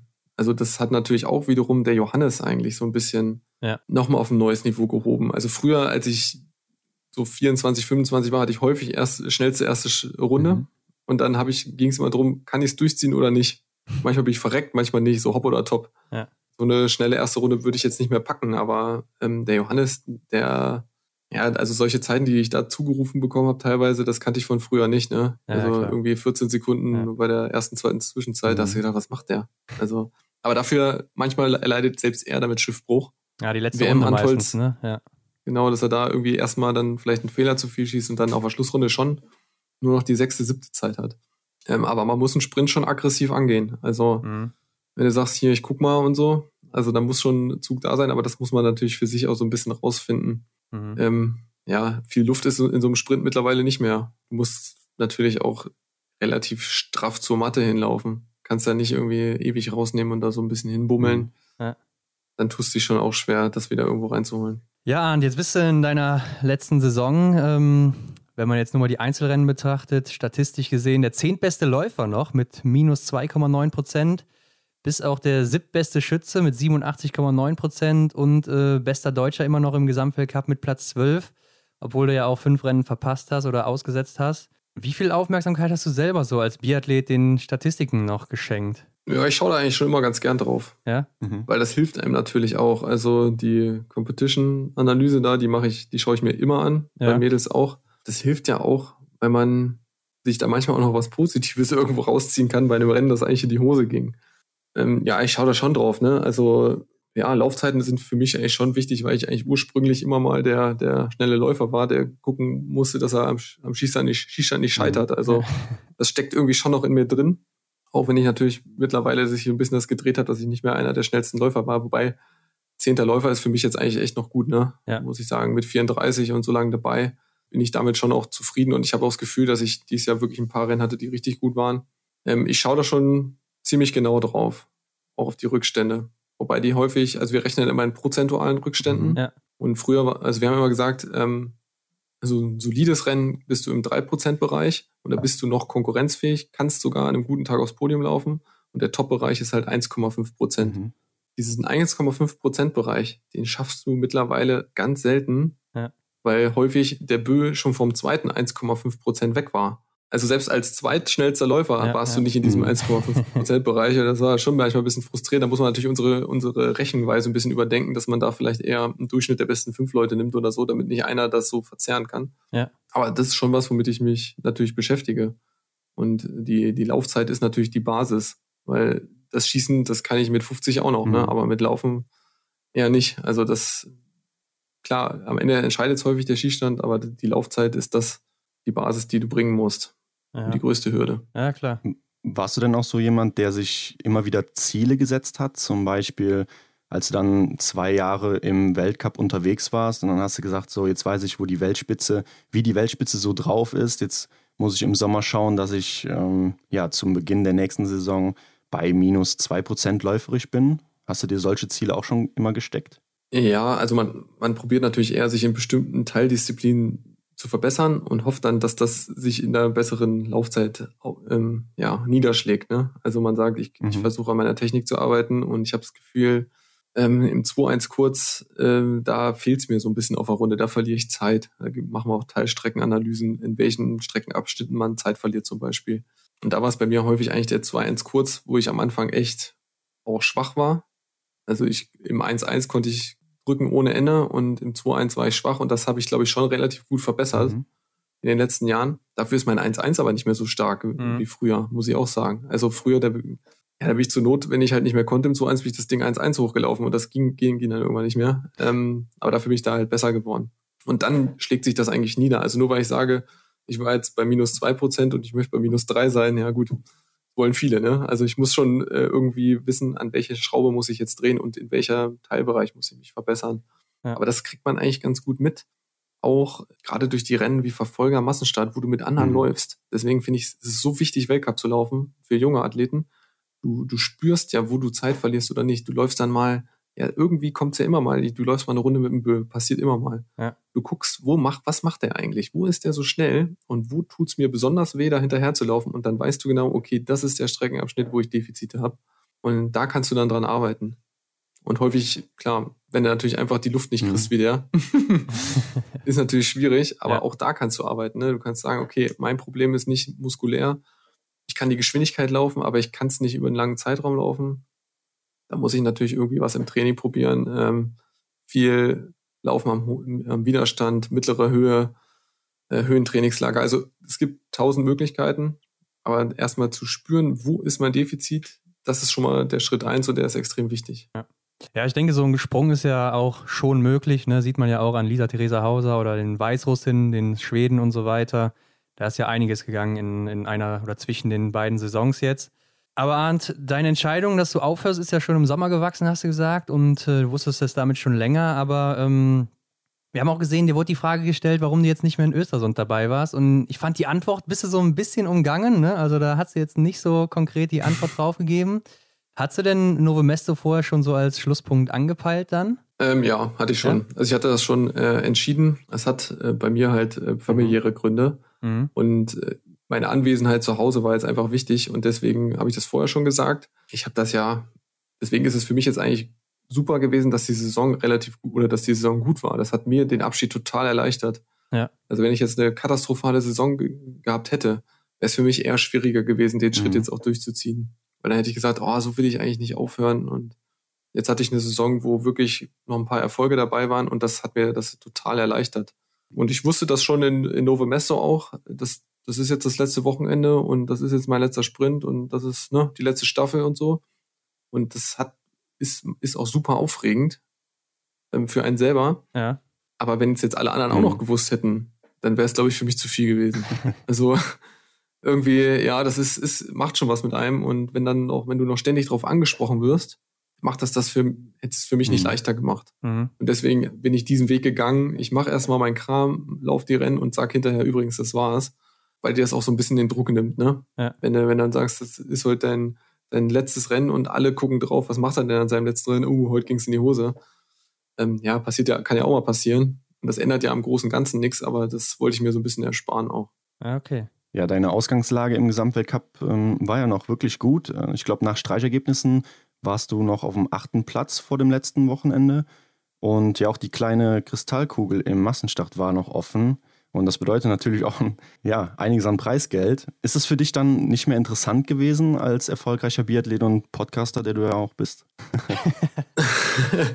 ähm, ja, also normalerweise wäre ich das Wochenende natürlich ja. noch gelaufen, aber es, die Situation war halt jetzt so und dann habe ich das entschieden und wie gesagt, mhm. es hat familiäre Gründe gehabt, dann ist es für mich auch völlig in Ordnung. Also das, äh, da geht ja. Familie immer vor. Ja. Klar hätte ich jetzt gern auch noch äh, die Top Ten gekratzt, also wäre da in Top 10 geblieben und um die Massenstartkugel hätte ich auch gern gekämpft, aber es war jetzt einfach so und ich hader da jetzt mhm. auch nicht so hinterher. Vielleicht wäre das Wochenende jetzt auch komplett in die Hose gegangen, ne? Klar, mhm. ja. Weiß man ja nicht, ähm, was passiert wäre. Und äh, deswegen, klar, das eine Wochenende hätte ich normalerweise noch gemacht, aber so ähm, war es eben nicht der Fall. Mhm. Und dann ist es für mich jetzt auch okay gewesen. Es ändert, ändert jetzt am Großen und mhm. Ganzen nichts. Ja, ich glaube, das kann man auch gut nachvollziehen. Aber uns interessiert mal, was kann denn so oder was kann man denn so als erfolgreicher Biathlet überhaupt verdienen? Kannst du uns da mal so eine Hausnummer nennen? Puh, schwierig. Ähm, die Preisgelder äh, wisst ihr ja, die kann man ja, die sind ja. ja öffentlich, die kann man nachschauen. Und ich glaube, dass das schon für viele ein großer Teil der, der Einnahmen ist. Mhm. Also es ist jetzt nicht so, dass alles, was, was du so vielleicht über Sponsoren reinkommst, bewegt sich auch in dem, dem Rahmen. Mhm. Also jetzt nicht so, dass sozusagen Preisgeld 90 Prozent ist, aber es ist auch nicht 10 Prozent, sondern mehr. Ähm, das heißt, kann man so ein bisschen ungefähr die Dimension auf die Dimension schließen. Wir sind keine Fußballer und ich glaube, das ist auch gut so. Mhm. Ähm, man kann aber vernünftig davon leben, aber es ist nicht so, dass man aufhört und nicht mehr arbeiten muss. Und ich glaube ehrlich gesagt, dass es auch ganz gut ist. das heißt, man, man, man kann schon äh, ein paar Euro verdienen, kann sich auch ein Pölzerchen verschaffen. Und dann muss man aber trotzdem sich eine Erwerbstätigkeit suchen, eine abseits des Biathlons. Und ich glaube, dass das sehr gesund ist. Deswegen bin ich total, ja, finde ich, glaube ich, dass das Maß sehr gut ist bei uns. Mhm. Es gibt, wird immer welche geben, die mehr verdienen. Auch, ich denke mal, Alpin, äh, Skispringen wird ein bisschen mehr verdienen und die großen Sportarten, Golf, Tennis und Fußball und so oder was weiß ich, Football, das sind natürlich ganz andere Welten. Also wir sind da schon noch eher am, am Normalverdiener dran als an den. Aber ist es denn so, dass man jetzt so durch, ähm, also mehr durch den Sport verdient oder dann teilweise auch mehr durch Sponsoren oder Werbung zum Beispiel? Ähm, ja, das ist häufig natürlich aneinander geknüpft, ne? Also ja. du kriegst von Sponsoren mhm. ähm, entsprechend deiner Weltcup-Ergebnisse natürlich auch Angebote und du bekommst auch entsprechend der Ergebnisse vielleicht auch mal eine Prämie. Ja. Das heißt, wenn du nicht mehr läufst, fällt das auch weg. Also es ist relativ leistungsgebunden, wobei sich da natürlich auch bei uns ein bisschen was dreht. Früher war es so, ähm, du bist Weltcup gelaufen, warst Top 10 und hat der gesagt, hier komm, ich gebe dir den Aufkleber für deinen Job da und du kriegst Summe XY und machst nochmal zwei Meet and Greet im mhm. Jahr. Und das war eigentlich super Zeiten, muss ich im Nachhinein sagen. Und mittlerweile ist es natürlich so, es geht darum, wie viel Follower hast du, was hast du ja. für eine Reichweite und mach mal so und mach mal vier Posts im Jahr und da soll bitte das drin sein und kriegst dafür aber nur die Hälfte, die du früher gekriegt hast. Also es ist schon ein bisschen, es war früher entspannter, mhm. muss man sagen. Ja, hast vielleicht hier und da vielleicht auch mal weniger bekommen, aber du hast viel weniger Stress gehabt, ne? Also da sind die Anforderungen mittlerweile schon viel, viel höher, ne? Also ein junger Athlet ohne Instagram, der ja. kannst du vergessen. Ne? Also ich bin ja noch so ein bisschen so ein Dino, der da noch irgendwie so auf letzter Rille durchgekommen ist. Ja. Aber da wird schon mehr erwartet mittlerweile auch rundum. Ne? Mhm. Und du siehst ja auch, dass die Athleten sehr aktiv sind mhm. bei Instagram. Ja, klar. Ja, ich denke, der eine oder andere wird mit Sicherheit dann auch äh, eher an den Followern gemessen, ne? Zum Beispiel. Genau. Äh, ja. Dorothea Vera. ja, gut, die, bei der kommt natürlich eins, vieles zusammen, ne? Super ja, erfolgreich gewesen. Ja, klar. Dann noch, äh, ja, gut aussehende Frau hilft mhm. auch immer, glaube ich. Ja, logisch, und ja. dann ähm, kommt alles zusammen. Und das sind dann, glaube ich, so die Top-Verdiener bei uns. Aber wo wir gerade bei Werbung sind, wie sieht es eigentlich mit deinem neuen Boden aus, Arndt? Denn der müsste ja mittlerweile mal fertig sein nach gut drei Jahren, oder? Du meinst wegen der Fernsehwerbung, ja. oder was? Ja, der, der liegt drin, ja. Also, ja. Äh, seht ihr den? Schön, ja, oder? Schön. ähm, ja, genau. Ja, das sind eigentlich so, da, da kriege ich leider nichts pro Ausstrahlung. Ah, okay. Ja. Nur einmalig war das dann wahrscheinlich, ne? Genau, ja, oder beziehungsweise es inkludiert, mhm. ne? Ach so, ja. Ähm, okay. Aber ich habe, äh, es ist ja nicht gelogen, äh, ich habe ja auch so einen Boden. Also ja, das, ja. so viel Wahrheit ist dann da doch drin. Nee, aber ir irgendwann wurde es einfach lustig, als es dann nach drei Jahren oder so immer noch läuft. Ja, das dauert, ey, wenn man alles selber verlegt und man ist nie zu Hause, das ja. dauert halt. Ja, klar. ähm. Ja, und aber privat warst du ja vor allem auch in den letzten Jahren äh, ja eher verschlossen unterwegs. Also da hast du nicht viel über dich preisgegeben. Du bist ja auch, wie du eben schon gesagt hast, einer der wenigen Athleten, die, noch, die kein Instagram betreiben. Aber man kann vielleicht sagen, du warst der erste Biathlon-YouTuber damals, denn du hattest ja zu Beginn deiner Karriere äh, eine eigene Homepage und die du ja dann mit äh, Videos gefüttert hast über dich und dein Leben sozusagen. Weißt du noch, ähm, was damals so deine Intention dahinter war und ja, was du damit erreichen wolltest. Ja, es war einfach, wahrscheinlich war ich meiner Zeit voraus, ne? ähm, ja, aber heute wird das wahrscheinlich Fall. ziemlich gut ankommen, ja. Es kam eigentlich damals auch recht gut an, muss ich sagen. Ähm, mhm. Die Idee kam, kam schon ähm, von einer Agentur, die meine Website betreut. Mhm. Und die haben gesagt, hier hast du Bock. Und die haben damals einen Ali betreut. Und darüber kan kannte ich die überhaupt. Und Ali hat eigentlich auch immer so ein paar verrückte Sachen gemacht. Und die haben gesagt, hier, wie sieht's denn aus? Nimm doch mal die Kamera in der Hand und film mal, was ihr eigentlich so macht im Trainingslager. Mhm. Und ja, es war einfach Quatsch, ne? Es war auch äh, aus heutiger Sicht vielleicht, vielleicht wäre es mir fast ein bisschen peinlich, aber es waren schon ein paar lustige Sachen, glaube ich, dabei. Und ich hatte da Apps noch als Zimmerkollegen. Ich meine, da musste einfach ja. nur die Kamera anmachen und der Rest ergibt sich. und das waren eigentlich schon echt, ja, ich weiß gar nicht, wie lange ich das gemacht habe. Ich glaube, zwei oder drei Jahre. Mhm und waren einfach, war auch nicht oft, ne? Ab und zu mal mhm. so ein mhm. Video und ähm, hat auf jeden Fall Spaß gemacht. Und dann irgendwann ging es eigentlich drum, ob, ähm, ob das damals bei einer, bei einer großen, also früher hat man ja noch äh, quasi, das war eine große Website, wo alle draufgehen, ne? Das ist ja, ja mittlerweile irgendwie völlig irrelevant, dass ich da gelistet bin und da hätte ich halt auch regelmäßig dann Videos machen sollen. Also dann war es so, so ein gewisser Druck dahinter. Mhm.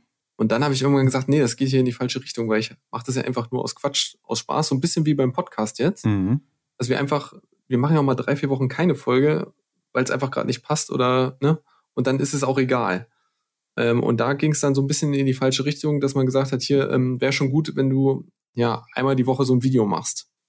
Und da habe ich gesagt, oh nee, unter Druck will ich irgendwie, glaube ich, das nicht mehr machen. Ja. Und dann habe ich gesagt, okay, jetzt äh, höre ich, glaube ich, auf damit, das lenkt mich jetzt dann zu sehr ab.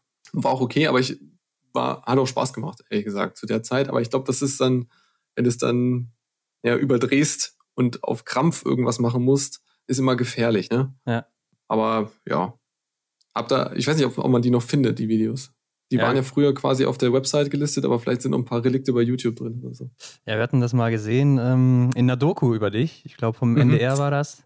Da wurde es auch berichtet, dass du früher zu deinen Anfangsjahren halt da mit der Kamera rumliefst. Ja, da waren schon ein paar äh, kuriose Videos dabei, auf jeden Fall. Ich Ja, ist ja nicht so lang her, ne? Und Ja. du wenn du dir Ja, die Videos stimmt. anguckst, du denkst, das war vom Krieg, ne?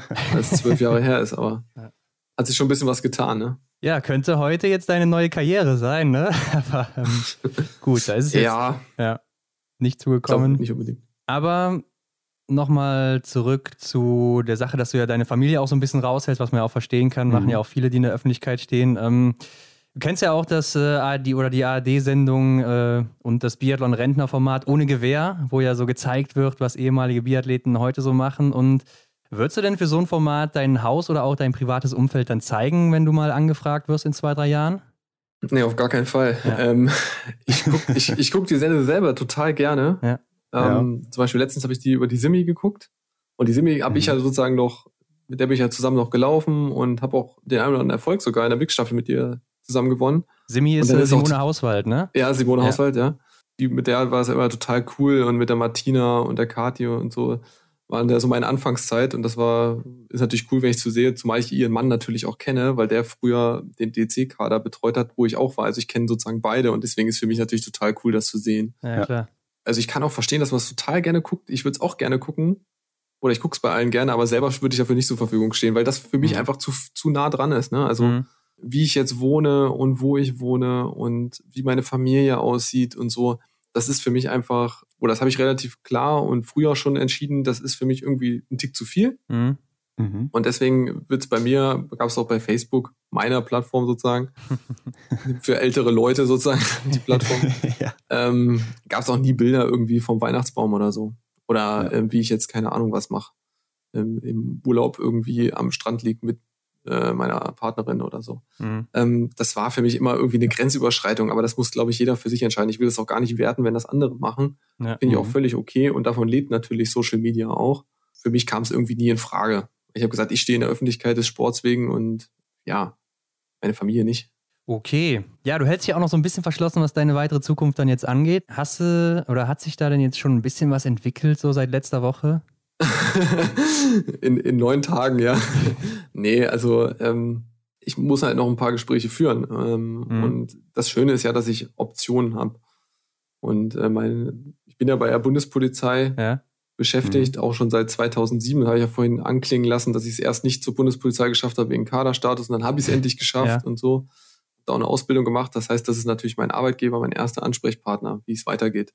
Das heißt aber nicht, dass ich nicht vielleicht auch sage, ich möchte was ganz anderes machen. Kommt für mich auch in Frage. Ja. Ähm, Ich sehe mich erstmal nicht als Trainer auf jeden Fall, Mhm. weil ich glaube, dass mir ein bisschen Abstand gut tut. Ich kann es einfach auch noch nicht sagen, weil ich es noch nicht weiß. Also ich will jetzt auch nicht so Geheimniskrämer sein, aber ähm, da es mehrere Möglichkeiten gibt, muss ich mich halt noch entscheiden. Und ich nehme mir jetzt aber auch die Zeit, das gut zu überlegen. Und die brauche ich jetzt auch, weil klar kann man vieles vorbereiten, aber man hat natürlich zum Beispiel im Winter und solange man aktiv ist, auch nicht Zeit, mal irgendwo ein dreiwöchiges Praktikum zu machen Ja, vier Wochen oder Ja. so. Also da fehlt einfach die Zeit und ähm, die Zeit braucht man halt, um, um sich ein paar Dinge anzuschauen. Also das ist jetzt für mich eigentlich jetzt der, der Sommer, Frühjahr, Sommer, Herbst dazu da, ein paar Sachen zu überlegen, Gespräche zu führen und vielleicht auch mal ein paar Sachen reinzuschnuppern, um, um dann eine Entscheidung zu treffen, die dann natürlich, die ich dann auch durchziehen kann. Also ich möchte jetzt nicht irgendwie sagen, oh, ich muss mich jetzt beeilen und mach das und dann wechsle ich gleich wieder und mach was anderes. Deswegen kann ich da gar nicht so viel Auskunft geben. Ja. Ja, ich meine, äh, im nächsten Winter ist ja bei der ARD noch ein Expertenplatz frei, ne? Nur mal so als andere. Oh, ja, der Erik, hat der Erik mir schon gesagt, ja. ähm, das ist natürlich äh, ist die Frage, ob ich da äh, Elternzeitvertretung machen darf. Ja.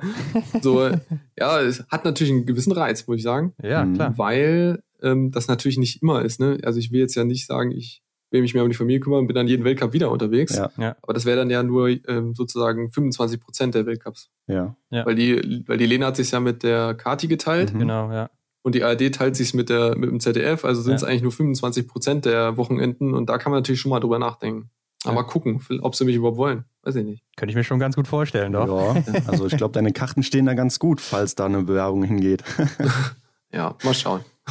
genau, aber zuerst einmal steht ja jetzt für dich an, ähm, beziehungsweise dein Arbeitgeber hat dir Zeit gegeben, abzutrainieren. Und ähm, ja, da stellt uns natürlich die Frage, was steckt dahinter? Ähm, erzähl doch mal ein bisschen was darüber. Ja, es geht natürlich, im Ausdauersport hat man natürlich nach so langer Zeit und dem vielen Training auch ein Sportlerherz.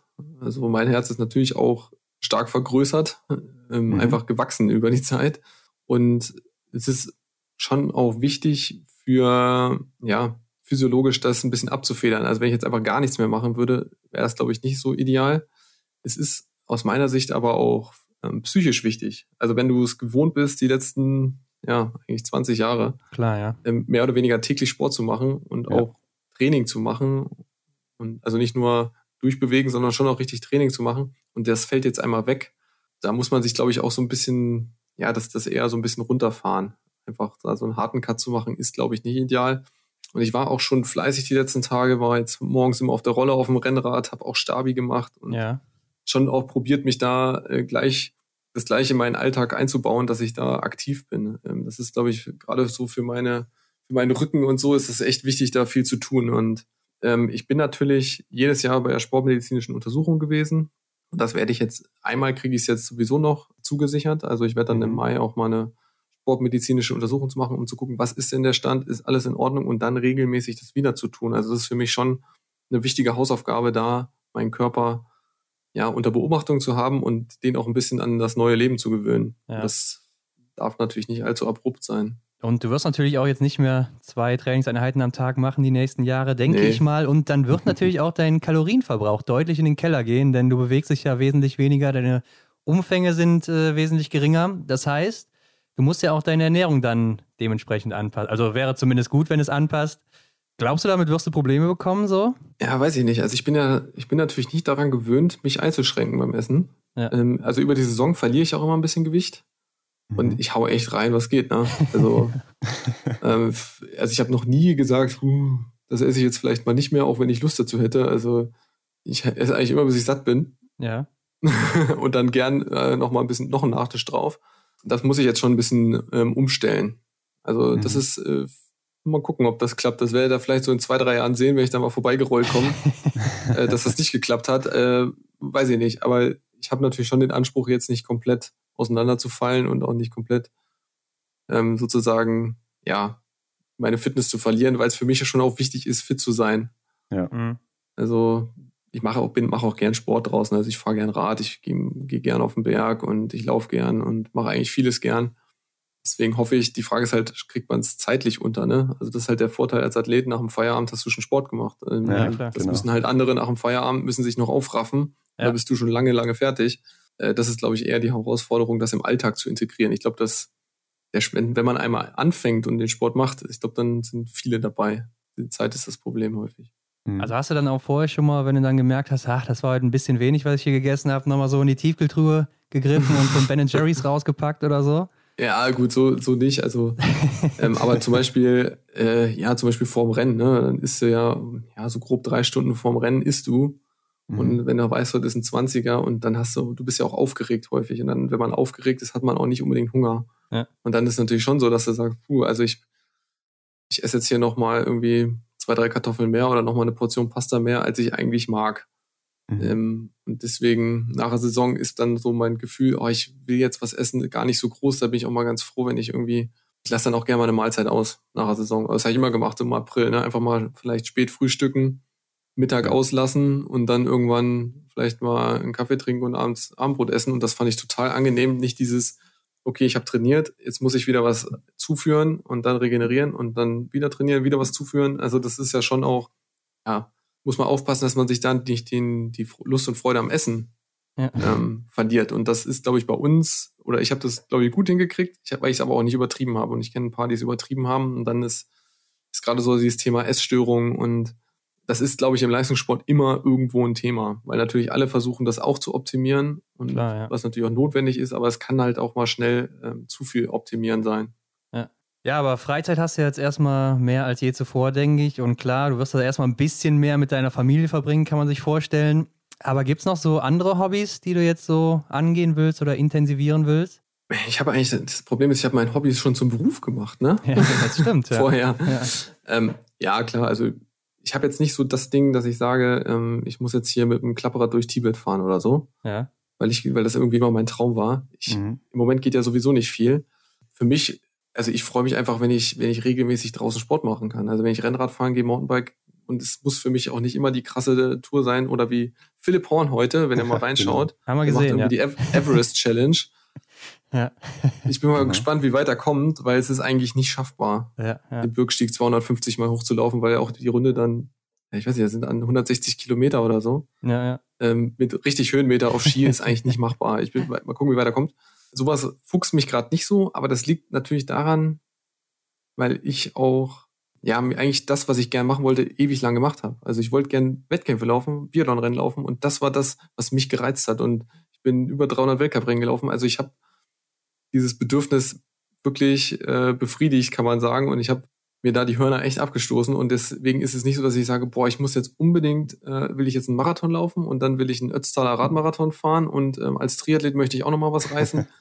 ich hatte oft genug eine Startnummer dran. Also für mich ist Sport jetzt eher so Genuss. Ich werde mich schon auch mal schinden auf dem Rad, so ist nicht, ne? Also ich werde da jetzt nicht nur so rentnermäßig oder so entspannt rumgurken, sondern ich werde schon mal hindrücken, aber ich habe jetzt gerade mhm. nicht so den Bedarf an, an Racing irgendwie. Ja, klar, klar. Und im Datacenter der IBU haben wir mal gesehen, in deinem Profil hast du da angegeben, unter Hobbys die Simpson-Schwalbe. das ist eine Simson, äh, ja. Simson, ja. Ihr kommt aus dem Westen, Simpson. ja. Okay. Genau, ja. Ich ja auch. Was ich hat ja es auch. damit auf sich? Äh, genau. Also ich, dadurch, wenn man in Oberhof gewohnt, äh, wohnt oder dort mal wohnt, da kommt man unweigerlich mit einer Simson ähm, in Kontakt. Das ist, ist ja ein Ostmoped. Ja. Und mhm. viele fahren damit rum und viele erzählen, dass sie früher mal eins hatten und so. Und ein klassisches ja, Moped aus der Ostzeit ist die Simson Schwalbe, war früher eigentlich eher so ein Damenmoped. weil das so ein, ähm, so ein Knieblech hat, ja. dass das auch so ein bisschen abgeschirmt ist. Und die wurde ja, natürlich zu DDR-Zeiten gebaut. Und das Coole ist, die durften 60 fahren mit einem normalen ja. Führerschein. Und dadurch, dass die Bestandsschutz haben, darf man auch heute mit einem normalen Führerschein, der Klasse M, dürfte man normalerweise, glaube ich, nur 45 fahren und die mhm. dürfen halt 60 fahren. Das heißt, man kann eigentlich ganz gut so mitschwimmen. Und da habe ich, äh, hab ich eine zu Hause, die ein Freund restauriert hat. Ja. Und die ist Baujahr 83. Eine mhm. Simson-Schwalbe. Und Erik hat auch eine. Und der Marc hat auch eine. Und unser Physio, der Time, hat auch eine. Mhm. Da gibt es auch einmal im Jahr eine Ausfahrt beim Erbauer, der die, ich weiß nicht, wie viele es mittlerweile sind, ich glaube 14 oder so. Oder sogar mehr, 17, ich weiß es gar nicht. Also ich, ich habe Nummer 4, war relativ mhm. früh dran, die anderen ein bisschen später. Und das ist, macht total Spaß, mit dem Ding zu fahren. Du musst halt richtig schalten und so und ja. die hängt auch gut am Gas, ne? Also Klar, ja. ähm, so in der, aber das Problem ist, ich fahre sie viel zu selten, ne? Weil wenn mal schönes Wetter ist, was machst du? Setzt dich aufs Rad. Na klar. Und wenn du mal irgendwo schnell hin willst, dann nimmst du natürlich eher das Auto mal. Vielleicht komme ich dazu mal. Also, ach, okay, ich zeige hier. Ich glaube, hier liegt mein Versicherungskennzeichen, das neue, ja. So, das muss ich noch dran schrauben, ja. ja. Also, äh, liegt schon parat. Kenne ich auch noch von ähm, früher, ähm, ja. Genau, da wechseln ja, immer die Farben. Ne? Jetzt ja. ist gerade äh, genau. blau, äh, blau auf weiß. Ähm, das muss ich noch dran schrauben und dann kann ich mal eine Runde drehen. Also einfach nur, macht Spaß. Mhm. Ja. Ja, du hast in einem anderen Interview gesagt, denn ich glaube, die Nachwuchsdebatte, die wird ja jetzt erstmal nicht abflachen hast du den Medien nochmal ganz gut Futter gegeben, glaube ich. Wir hatten da auch schon so ein paar Schlagzeilen gesehen, dass du so einen Krater hinterlässt und äh, oh ja. Ja, dass die Jüngeren äh, jetzt noch den letzten entscheidenden Sprung machen müssen, hast du gesagt. Und wir analysieren natürlich auch mal so die Rennen, gucken so auf die Unterschiede in den Laufzeiten. Und äh, da fällt natürlich auch auf, auch gerade bei den deutschen Meisterschaften, dass jetzt so die großen Namen, also jetzt du, Benny, Simon oder auch Philipp Horn, äh, die sind da immer so vorne weggelaufen, jetzt auch im, im letzten Sommer noch und äh, haben den Ton angegeben. Was glaubst du, wie kann man diesen letzten Sprung überhaupt noch so schaffen? Ja, also meine Herangehensweise ist, man muss die Leute, die Potenzial haben, musst du natürlich in Trainingslagern zusammen weiterentwickeln. Also das hat mir immer total geholfen, ja. die, die Trainingslager mit den, mit den Besten. Mhm da muss man wiederum aufpassen, dass die Gruppe nicht zu groß wird, weil sonst ähm, ist es schwierig, allen auch gerecht zu werden und alle weiterzuentwickeln. Also wenn du mit zehn Leuten ja. im Sommer in, ins Trainingslager fährst mit zwei Trainern, einem Physio, dann wird es irgendwie schwierig, allen gerecht zu werden. Das heißt eine kompakte Gruppe und dann ist es vielleicht wichtig, wenn es zu viele sind, dass man sagt, okay, man macht halt zwei Gruppen, ist ja auch okay. Das Niveau in der zweiten wäre auch noch hoch genug. Und da hat man die Chance, weiter, sich weiterzuentwickeln. Wobei ich glaube, es geht jetzt, es fehlt nicht viel. Ne? Also zum Beispiel Philipp Horn, der kann laufen, der ist gut, ja. der ist fit. Wenn ja. der sein Schießen in den Griff kriegt, das ist sein großer, seine große Aufgabe, dann mhm. kann der, kann der richtig einschlagen. Und das hat er ja äh, zum Beispiel Sprint WM Antolz. Wenn der, der schießt ja zwei und wird Achter, wenn der, wenn der da irgendwie, ja, klar. weiß ich nicht, wenn er da noch die zufällig reinwackelt, dann wird der mhm. Wildmeister im Sprint. Also der, ja. der ist ja, der ist ja dran an der Weltspitze. Und das gleiche gilt für den Hannes. Und Philipp Navrat, der hat ja eh eine Wahnsinnssaison gehabt dafür, dass der sehr, sehr lange ja, verletzt war. Definitiv. Also das ist auch ein Kandidat, den ich nächstes Jahr definitiv komplett dabei sehe. Ja, mhm. wir auch. Ja. Und Philipp Horn äh, und Johannes Kühn müssen halt, ja, leider ihr Schießen in den Griff kriegen. Also es ist, es geht kein Weg dran vorbei. Und ich glaube, wenn dann, Hannes hatte natürlich auch noch eine Verletzung, muss man auch sagen, ja. den sehe ich da schon auch noch. Also es ist Potenzial da und es muss halt zusammengebracht werden. Also ich sehe es nicht so, so schlimm. Und es geht auch relativ schnell. Nächstes Jahr, wenn es gut läuft, redet kein Mensch mehr über mich, weil die Jungs dann vorne sind. Mhm. Und ich glaube, dass, dass das Potenzial da ist. Äh, man muss es natürlich auskitzeln. Und ich glaube auch, dass Justus Strelo zum Beispiel hat eine super Entwicklung genommen in den letzten zwei Jahren. Mhm. Wenn man gesehen hat, dass der eigentlich immer gute Rennen im EBU Cup macht, auch jetzt in die Punkte gelaufen ist, der hat eine super Entwicklung gemacht. Da ist schon was auch vorwärts gegangen. So ist es nicht. Aber die, die am nächsten dran waren, Hannes und Philipp, die hatten halt keine gute Saison. Philipp Navrat verletzt, ja, das tat jetzt halt weh, dass die, die am ja, nächsten ja. dran sind, es nicht geklappt haben. Beim Lukas, muss ich sagen, weiß ich auch nicht so richtig. Ja, war im Sommer häufig gut. Und dann hat's häufig nicht so richtig geklappt und da war auch ein bisschen der Wurm drin bei ihm. Aber ich sehe es ehrlich gesagt nicht so, so dramatisch, wie es jetzt gezeichnet wird, das Bild. Also es also das wären jetzt auch eher so Leute Vorteil. gewesen, an die wir da gedacht hätten. Jetzt so Justus Strelo oder äh, mhm. Lukas Fratscher zum Beispiel, der ja eigentlich schon gezeigt hat, dass er auch hier mit äh, Endre Strömsheim zum Beispiel mithalten kann, der ja auch im Weltcup ein ganz gutes Debüt oder war kein Debüt, ja. aber ganz gute Rennen jetzt gemacht hat. Oder eben auch bei den Damen zum Beispiel, ähm, wo ja viele so 23, 24 sind oder auch 25 und ähm, die Laufzeiten einfach schon sehr stark abweichen. Also das ist schon noch ein Riesenschritt, der da gemacht werden muss. Das stimmt auf jeden Fall. Aber zum Beispiel bei der Janina, finde ich, hat man gesehen, dadurch, dass sie jetzt viele Weltcuprennen laufen durfte, ja. hat sie sich auch verbessert. Also stimmt, wenn man ja. guckt, wie es losging, als sie dabei, am Anfang dabei war und wo sie sich jetzt bewegt, dass es jetzt eigentlich normal ist, dass sie Top 30 läuft, häufig auch Top 20 da hat sie hat ja auch einen Schritt gemacht. Und ich glaube, dass das äh, bei anderen auch der Fall sein wird, wenn die regelmäßig Weltcup laufen können. Und ich glaube, wenn mhm. du dann die Chance hast, eine ganze Saison mal zu laufen, dann passiert auch nochmal was. Weil so ist natürlich für auch hart. Du läufst IBU Cup, du springst hin und her.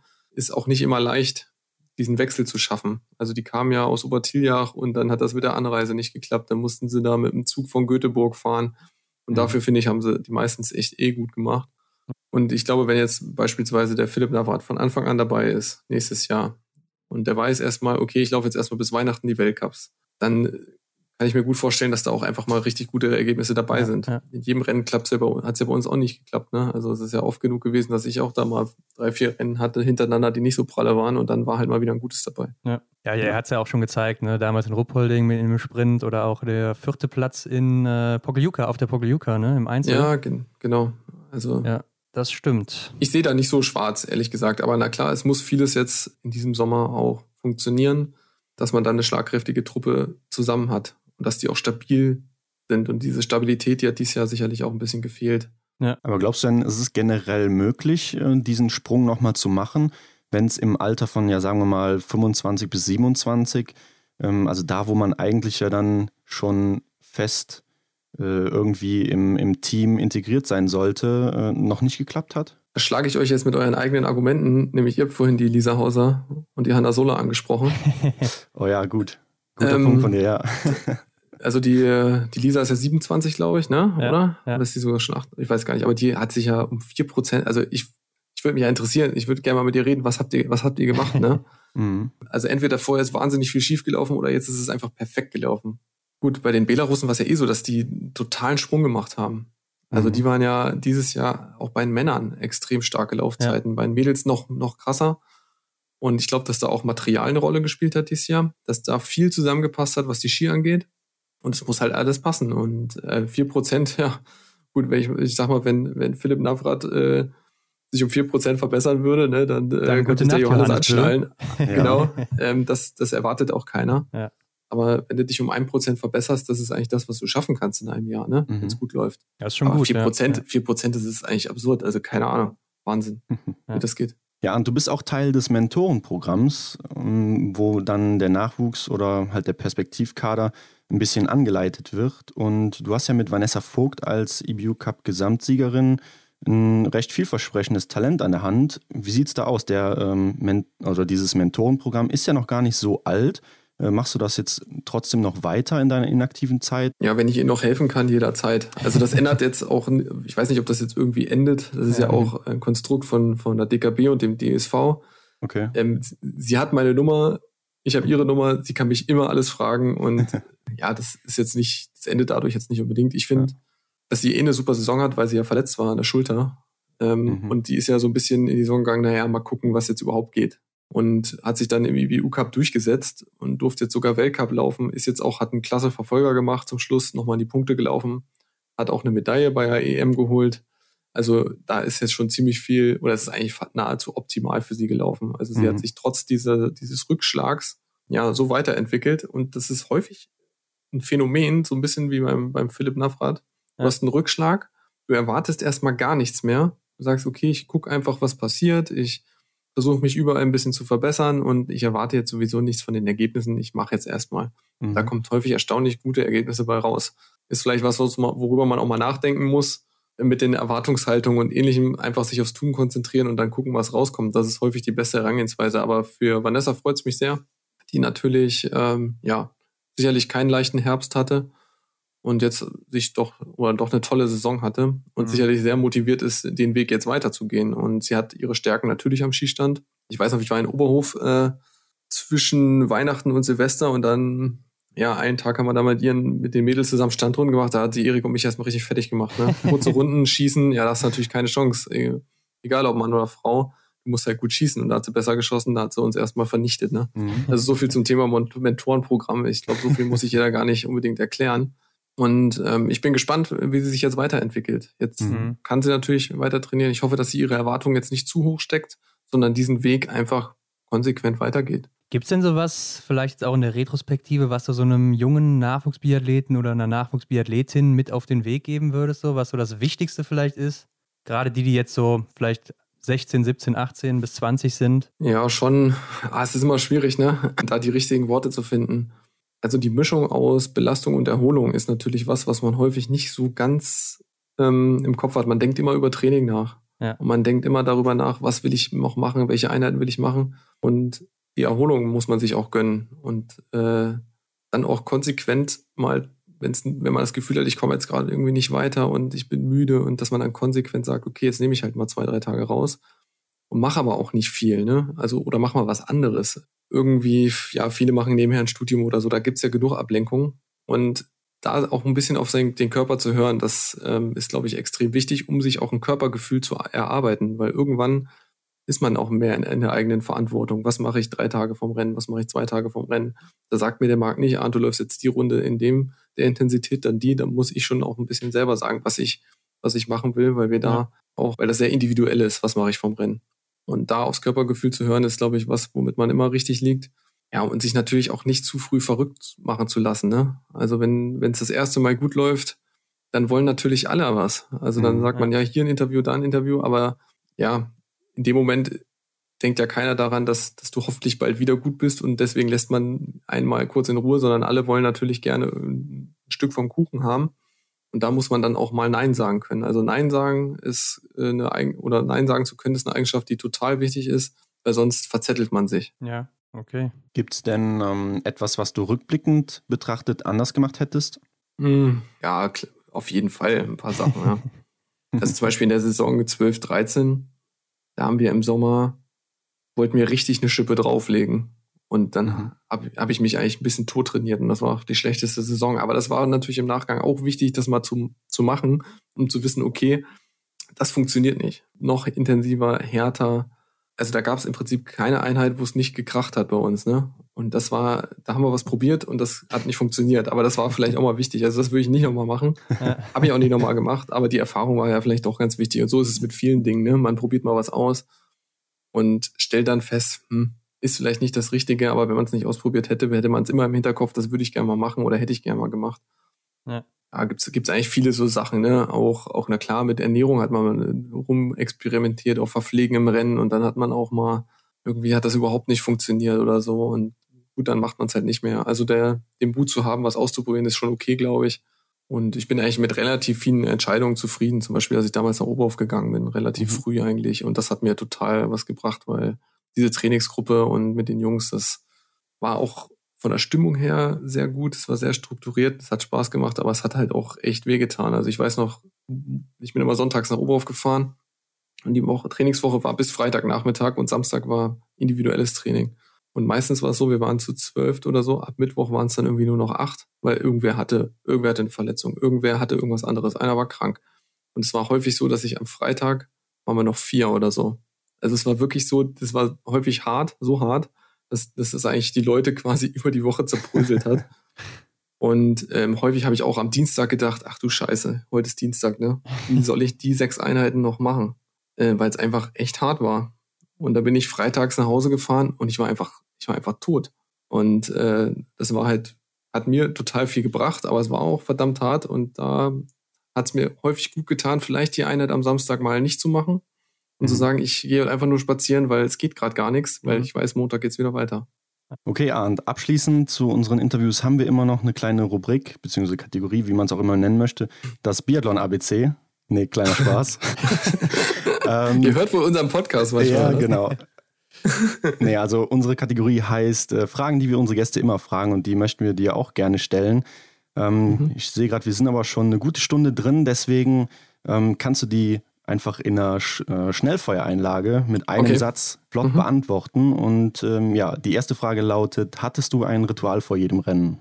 Früher ja, eine Banane zu essen. Ähm, Gibt es einen Lieblingsort von dir im Weltcup außer Oberhof? Ja, Antibasisk. Ja. äh, Lieblingsdisziplin? Sprint. Stehend oder liegend schießen? Liegend. Ist schöner. Was ist für dich das Coolste am Biathlon? Uh, ist schwierig. Die Mischung aus allem. Die Mischung. Also, wenn du, das Beste ist, du bist schlecht drauf, dann denkst du dir, okay, heute treffe ich. Wenn du gut drauf bist, dann freust du dich, dass du gut drauf bist. Du hast immer irgendwas, an das du dich halten kannst. Was ist denn für dich das Schlimmste am Biathlon, gerade aus Athletensicht gewesen? Ja, das, das Schlimmste ist natürlich, dass man in manchen Rennen richtig gut dabei ist und es innerhalb von zehn Sekunden weg, wegschmeißen kann. also, dass man zwei Schuss wegschießt oder den letzten Mal weg und dann ist es halt statt vielleicht sogar Gold, ist es Platz zehn und das kann manchmal echt bitter sein. Also die bitteren Momente, das ist eigentlich das, ist das Schwerste. Welcher war denn dein schönster Moment im Biathlon? Uh, eigentlich mit einer der schönsten Siege, muss ich sagen, war 2015 in Oslo. Mhm. Habe ich ewig kein Rennen mehr gewonnen, Startnummer 70, auch eher tiefe Loipe und alle haben gedacht, das Rennen ist durch und dann war ich noch zwei Sekunden vor Matar oder drei oder ein, ich weiß nicht, ganz knapp und habe das gewonnen und da hat keiner mit gerechnet und ich auch nicht und das war, glaube ich, einer der schönsten, schönsten Siege überhaupt. War das so ein Rennen, was auch Dexy kommentiert hatte? Ja, genau. Ja, okay, habe ich gesehen, ja. Gab es denn oder gibt es vielleicht sogar noch bei dir Vorbilder im Biathlon oder vielleicht auch außerhalb vom Biathlon andere Sportler oder so? Ja, ganz viele. Zum Beispiel finde ich einen, einen Ausnahmeathleten Dirk Nowitzki. Ah, okay. Mhm. Ich finde den einfach, den Typen einfach genial. Und im Biathlon gibt es auch richtig viele, bei denen ich mir was abschauen kann. Also zum Beispiel der Biss beim Taille, dass der, der ist einfach durch und durch Wettkampftyp.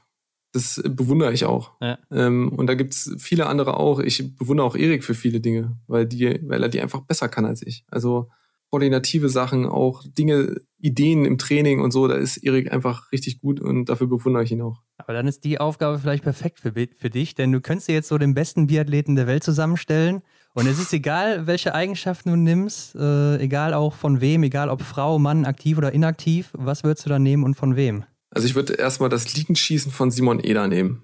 Mhm. Das ist, glaube ich, ein guter Anfang. Dann würde ich das Stehenschießen von Emilien Jacquelin nehmen. Geht zwar manchmal in die Hose, aber wenn es ja. klappt, perfekt. Die Laufleistung grundsätzlich von äh, Johannes Tingies Böhl dazu. Die Endschnelligkeit, ja, wen nehme ich da? Also ich würde den 1-1 vielleicht sogar vom äh, Quentin Fiumaye nehmen, weil ich glaube, der hat den besten 1-1 in der Welt. Mhm. Und die Sprintstärke, ja, wenn ich jetzt nochmal einen äh, Emilian nehme, ist auch schwierig. Dann nehme ich mal einen Wettle, damit ich noch ein bisschen was Besonderes habe. Könntest ja auch dich nehmen, noch ne? Die war ja auch nicht so schlecht. ja, aber der Wettle ist, glaube ich, noch äh, normalerweise besser. Den Wettle, die Endschnelligkeit vom Wettle. Und ich glaube, dann hast du einen Athleten, der reißt die Welt ein. das denke ich auch, ja. Und was würdest du auf eine Werbetafel schreiben in einer großen Stadt, wo es jeder lesen kann? Hast du vielleicht irgendein Motto oder so eine Message, eine, ja, eine Nachricht, die du Leuten mitgeben möchtest? Ähm, vielleicht sowas wie, bevor du einen Kommentar abschickst, stell dir vor, es ist ein Freund deines Bruders oder so, würdest du dem das ins Gesicht sagen? Mhm. Also ähm, so ein bisschen so, so ein bisschen so ein Grundrespekt oder ja, mhm. vielleicht auch ein bisschen Selbstkritik auch. Ähm, nicht die anderen sind alle Idioten, so das, weiß nicht, wie man das kurz und knapp formulieren könnte. Das ist vielleicht eher was für euch. Ja, ja äh, kann ich mir gut vorstellen, dass du da auch viel erlebt hast in deiner Karriere, gerade auf Facebook oder so. Ja, einfach klar, man hat, man erlebt manchmal Sachen, wo man so ein bisschen sprachlos ist. Mhm. Ja. Ähm, wobei ich muss sagen, echt 99 Prozent positiv, ne? Ja, ja, Ein Prozent äh, reißt es dann manchmal ein bisschen nach unten. Aber die merkt deswegen, man sich, ne? Klar, ist eigentlich schade, ne? Ja. Wobei äh, man merkt sich auch die Netten, das stimmt klar, klar. Äh, schon auch. Aber deswegen lebe ich vielleicht auch ein bisschen abgeschirmt und man ja. kann mir keine Nachrichten schicken und es ist auch natürlich ein Schutz irgendwo. Mhm, und ja. es gibt einfach manche Menschen, die, die haben einfach sowas manchmal so an den Kopf knallen, so, obwohl sie irgendwie so nach dem Motto, die sagen einem letztlich, was bist du eigentlich für ein Idiot eigentlich? Mhm. Und da denke ich mir, ja, okay, aber wer bist du überhaupt? Und wie kommst du jetzt zu der Annahme? Kann ja sein, kann man ja so sehen, aber ja, manche, manche übertreiben es da vielleicht ein bisschen und das ist, das ist an sich natürlich schade und jeder, der in der Öffentlichkeit steht, hat leider damit zu tun. Ja. Ja, und damit sind wir auch durch und äh, wir danken dir auf jeden Fall für deine Zeit. Ich denke, das Doppelzimmer geht weiter, ne? Euer Podcast mit Erik. Ja, solange noch einer aktiv ist, kann man es, glaube ich, noch weitermachen, weil ich glaube, wir leben ja so ein bisschen von den Insights. Mhm. Und äh, also muss Erik muss noch durchhalten. ja, ansonsten äh, soll man dir noch auf Facebook folgen oder wie ist das? Ja, ich muss mal gucken, ob ich das jetzt äh, dicht mache. Ähm, muss, ich, muss ich mal drüber nachdenken. Ich habe e extrem viel mehr Follower bekommen jetzt durch das Karriereende, was ich äh, ehrlich gesagt ziemlich amüsant finde. Ja. Ähm, weil jetzt passiert ja nichts mehr. Ja, ich glaube, ähm, das konnte man auch letztes Jahr bei Martin Foucault sehen, wo dann auf einmal 30.000 Follower oder so auf Instagram dazugekommen sind bei ihm innerhalb ja. von einem Tag. So, das, äh ja, verrückt. Ähm, ja, muss ich mal überlegen. Ähm, ob ich das noch mache. Mal gucken. Werdet ihr merken, vielleicht ist es irgendwann einfach weg. Ja. ja, ansonsten sieht man dich ja vielleicht dann im Dezember als ARD-Experten wieder oder im oh, Januar. Mal gucken, mal gucken. ich schließe es nicht aus. Ja, vielen Dank und äh, genau. alles Gute auf jeden Fall. Danke. Vielen Dank gut. für deine Zeit. Bis dann. Gerne. Ciao. Wir hoffen, dir hat das Interview mit Arndt Pfeiffer gefallen. Wenn du mehr über Arndt erfahren willst, dann folge ihm auf Facebook oder hör ins Biathlon Doppelzimmer rein, sein Podcast mit Erik Lesser. Ansonsten folge auch uns und teile die Episode mit deinen Freunden. Damit hilfst du uns sehr. Schau auch auf unserem Instagram-Kanal vorbei. Alle Links findest du wie immer in den Show Notes. Vielen Dank und bis nächste Woche.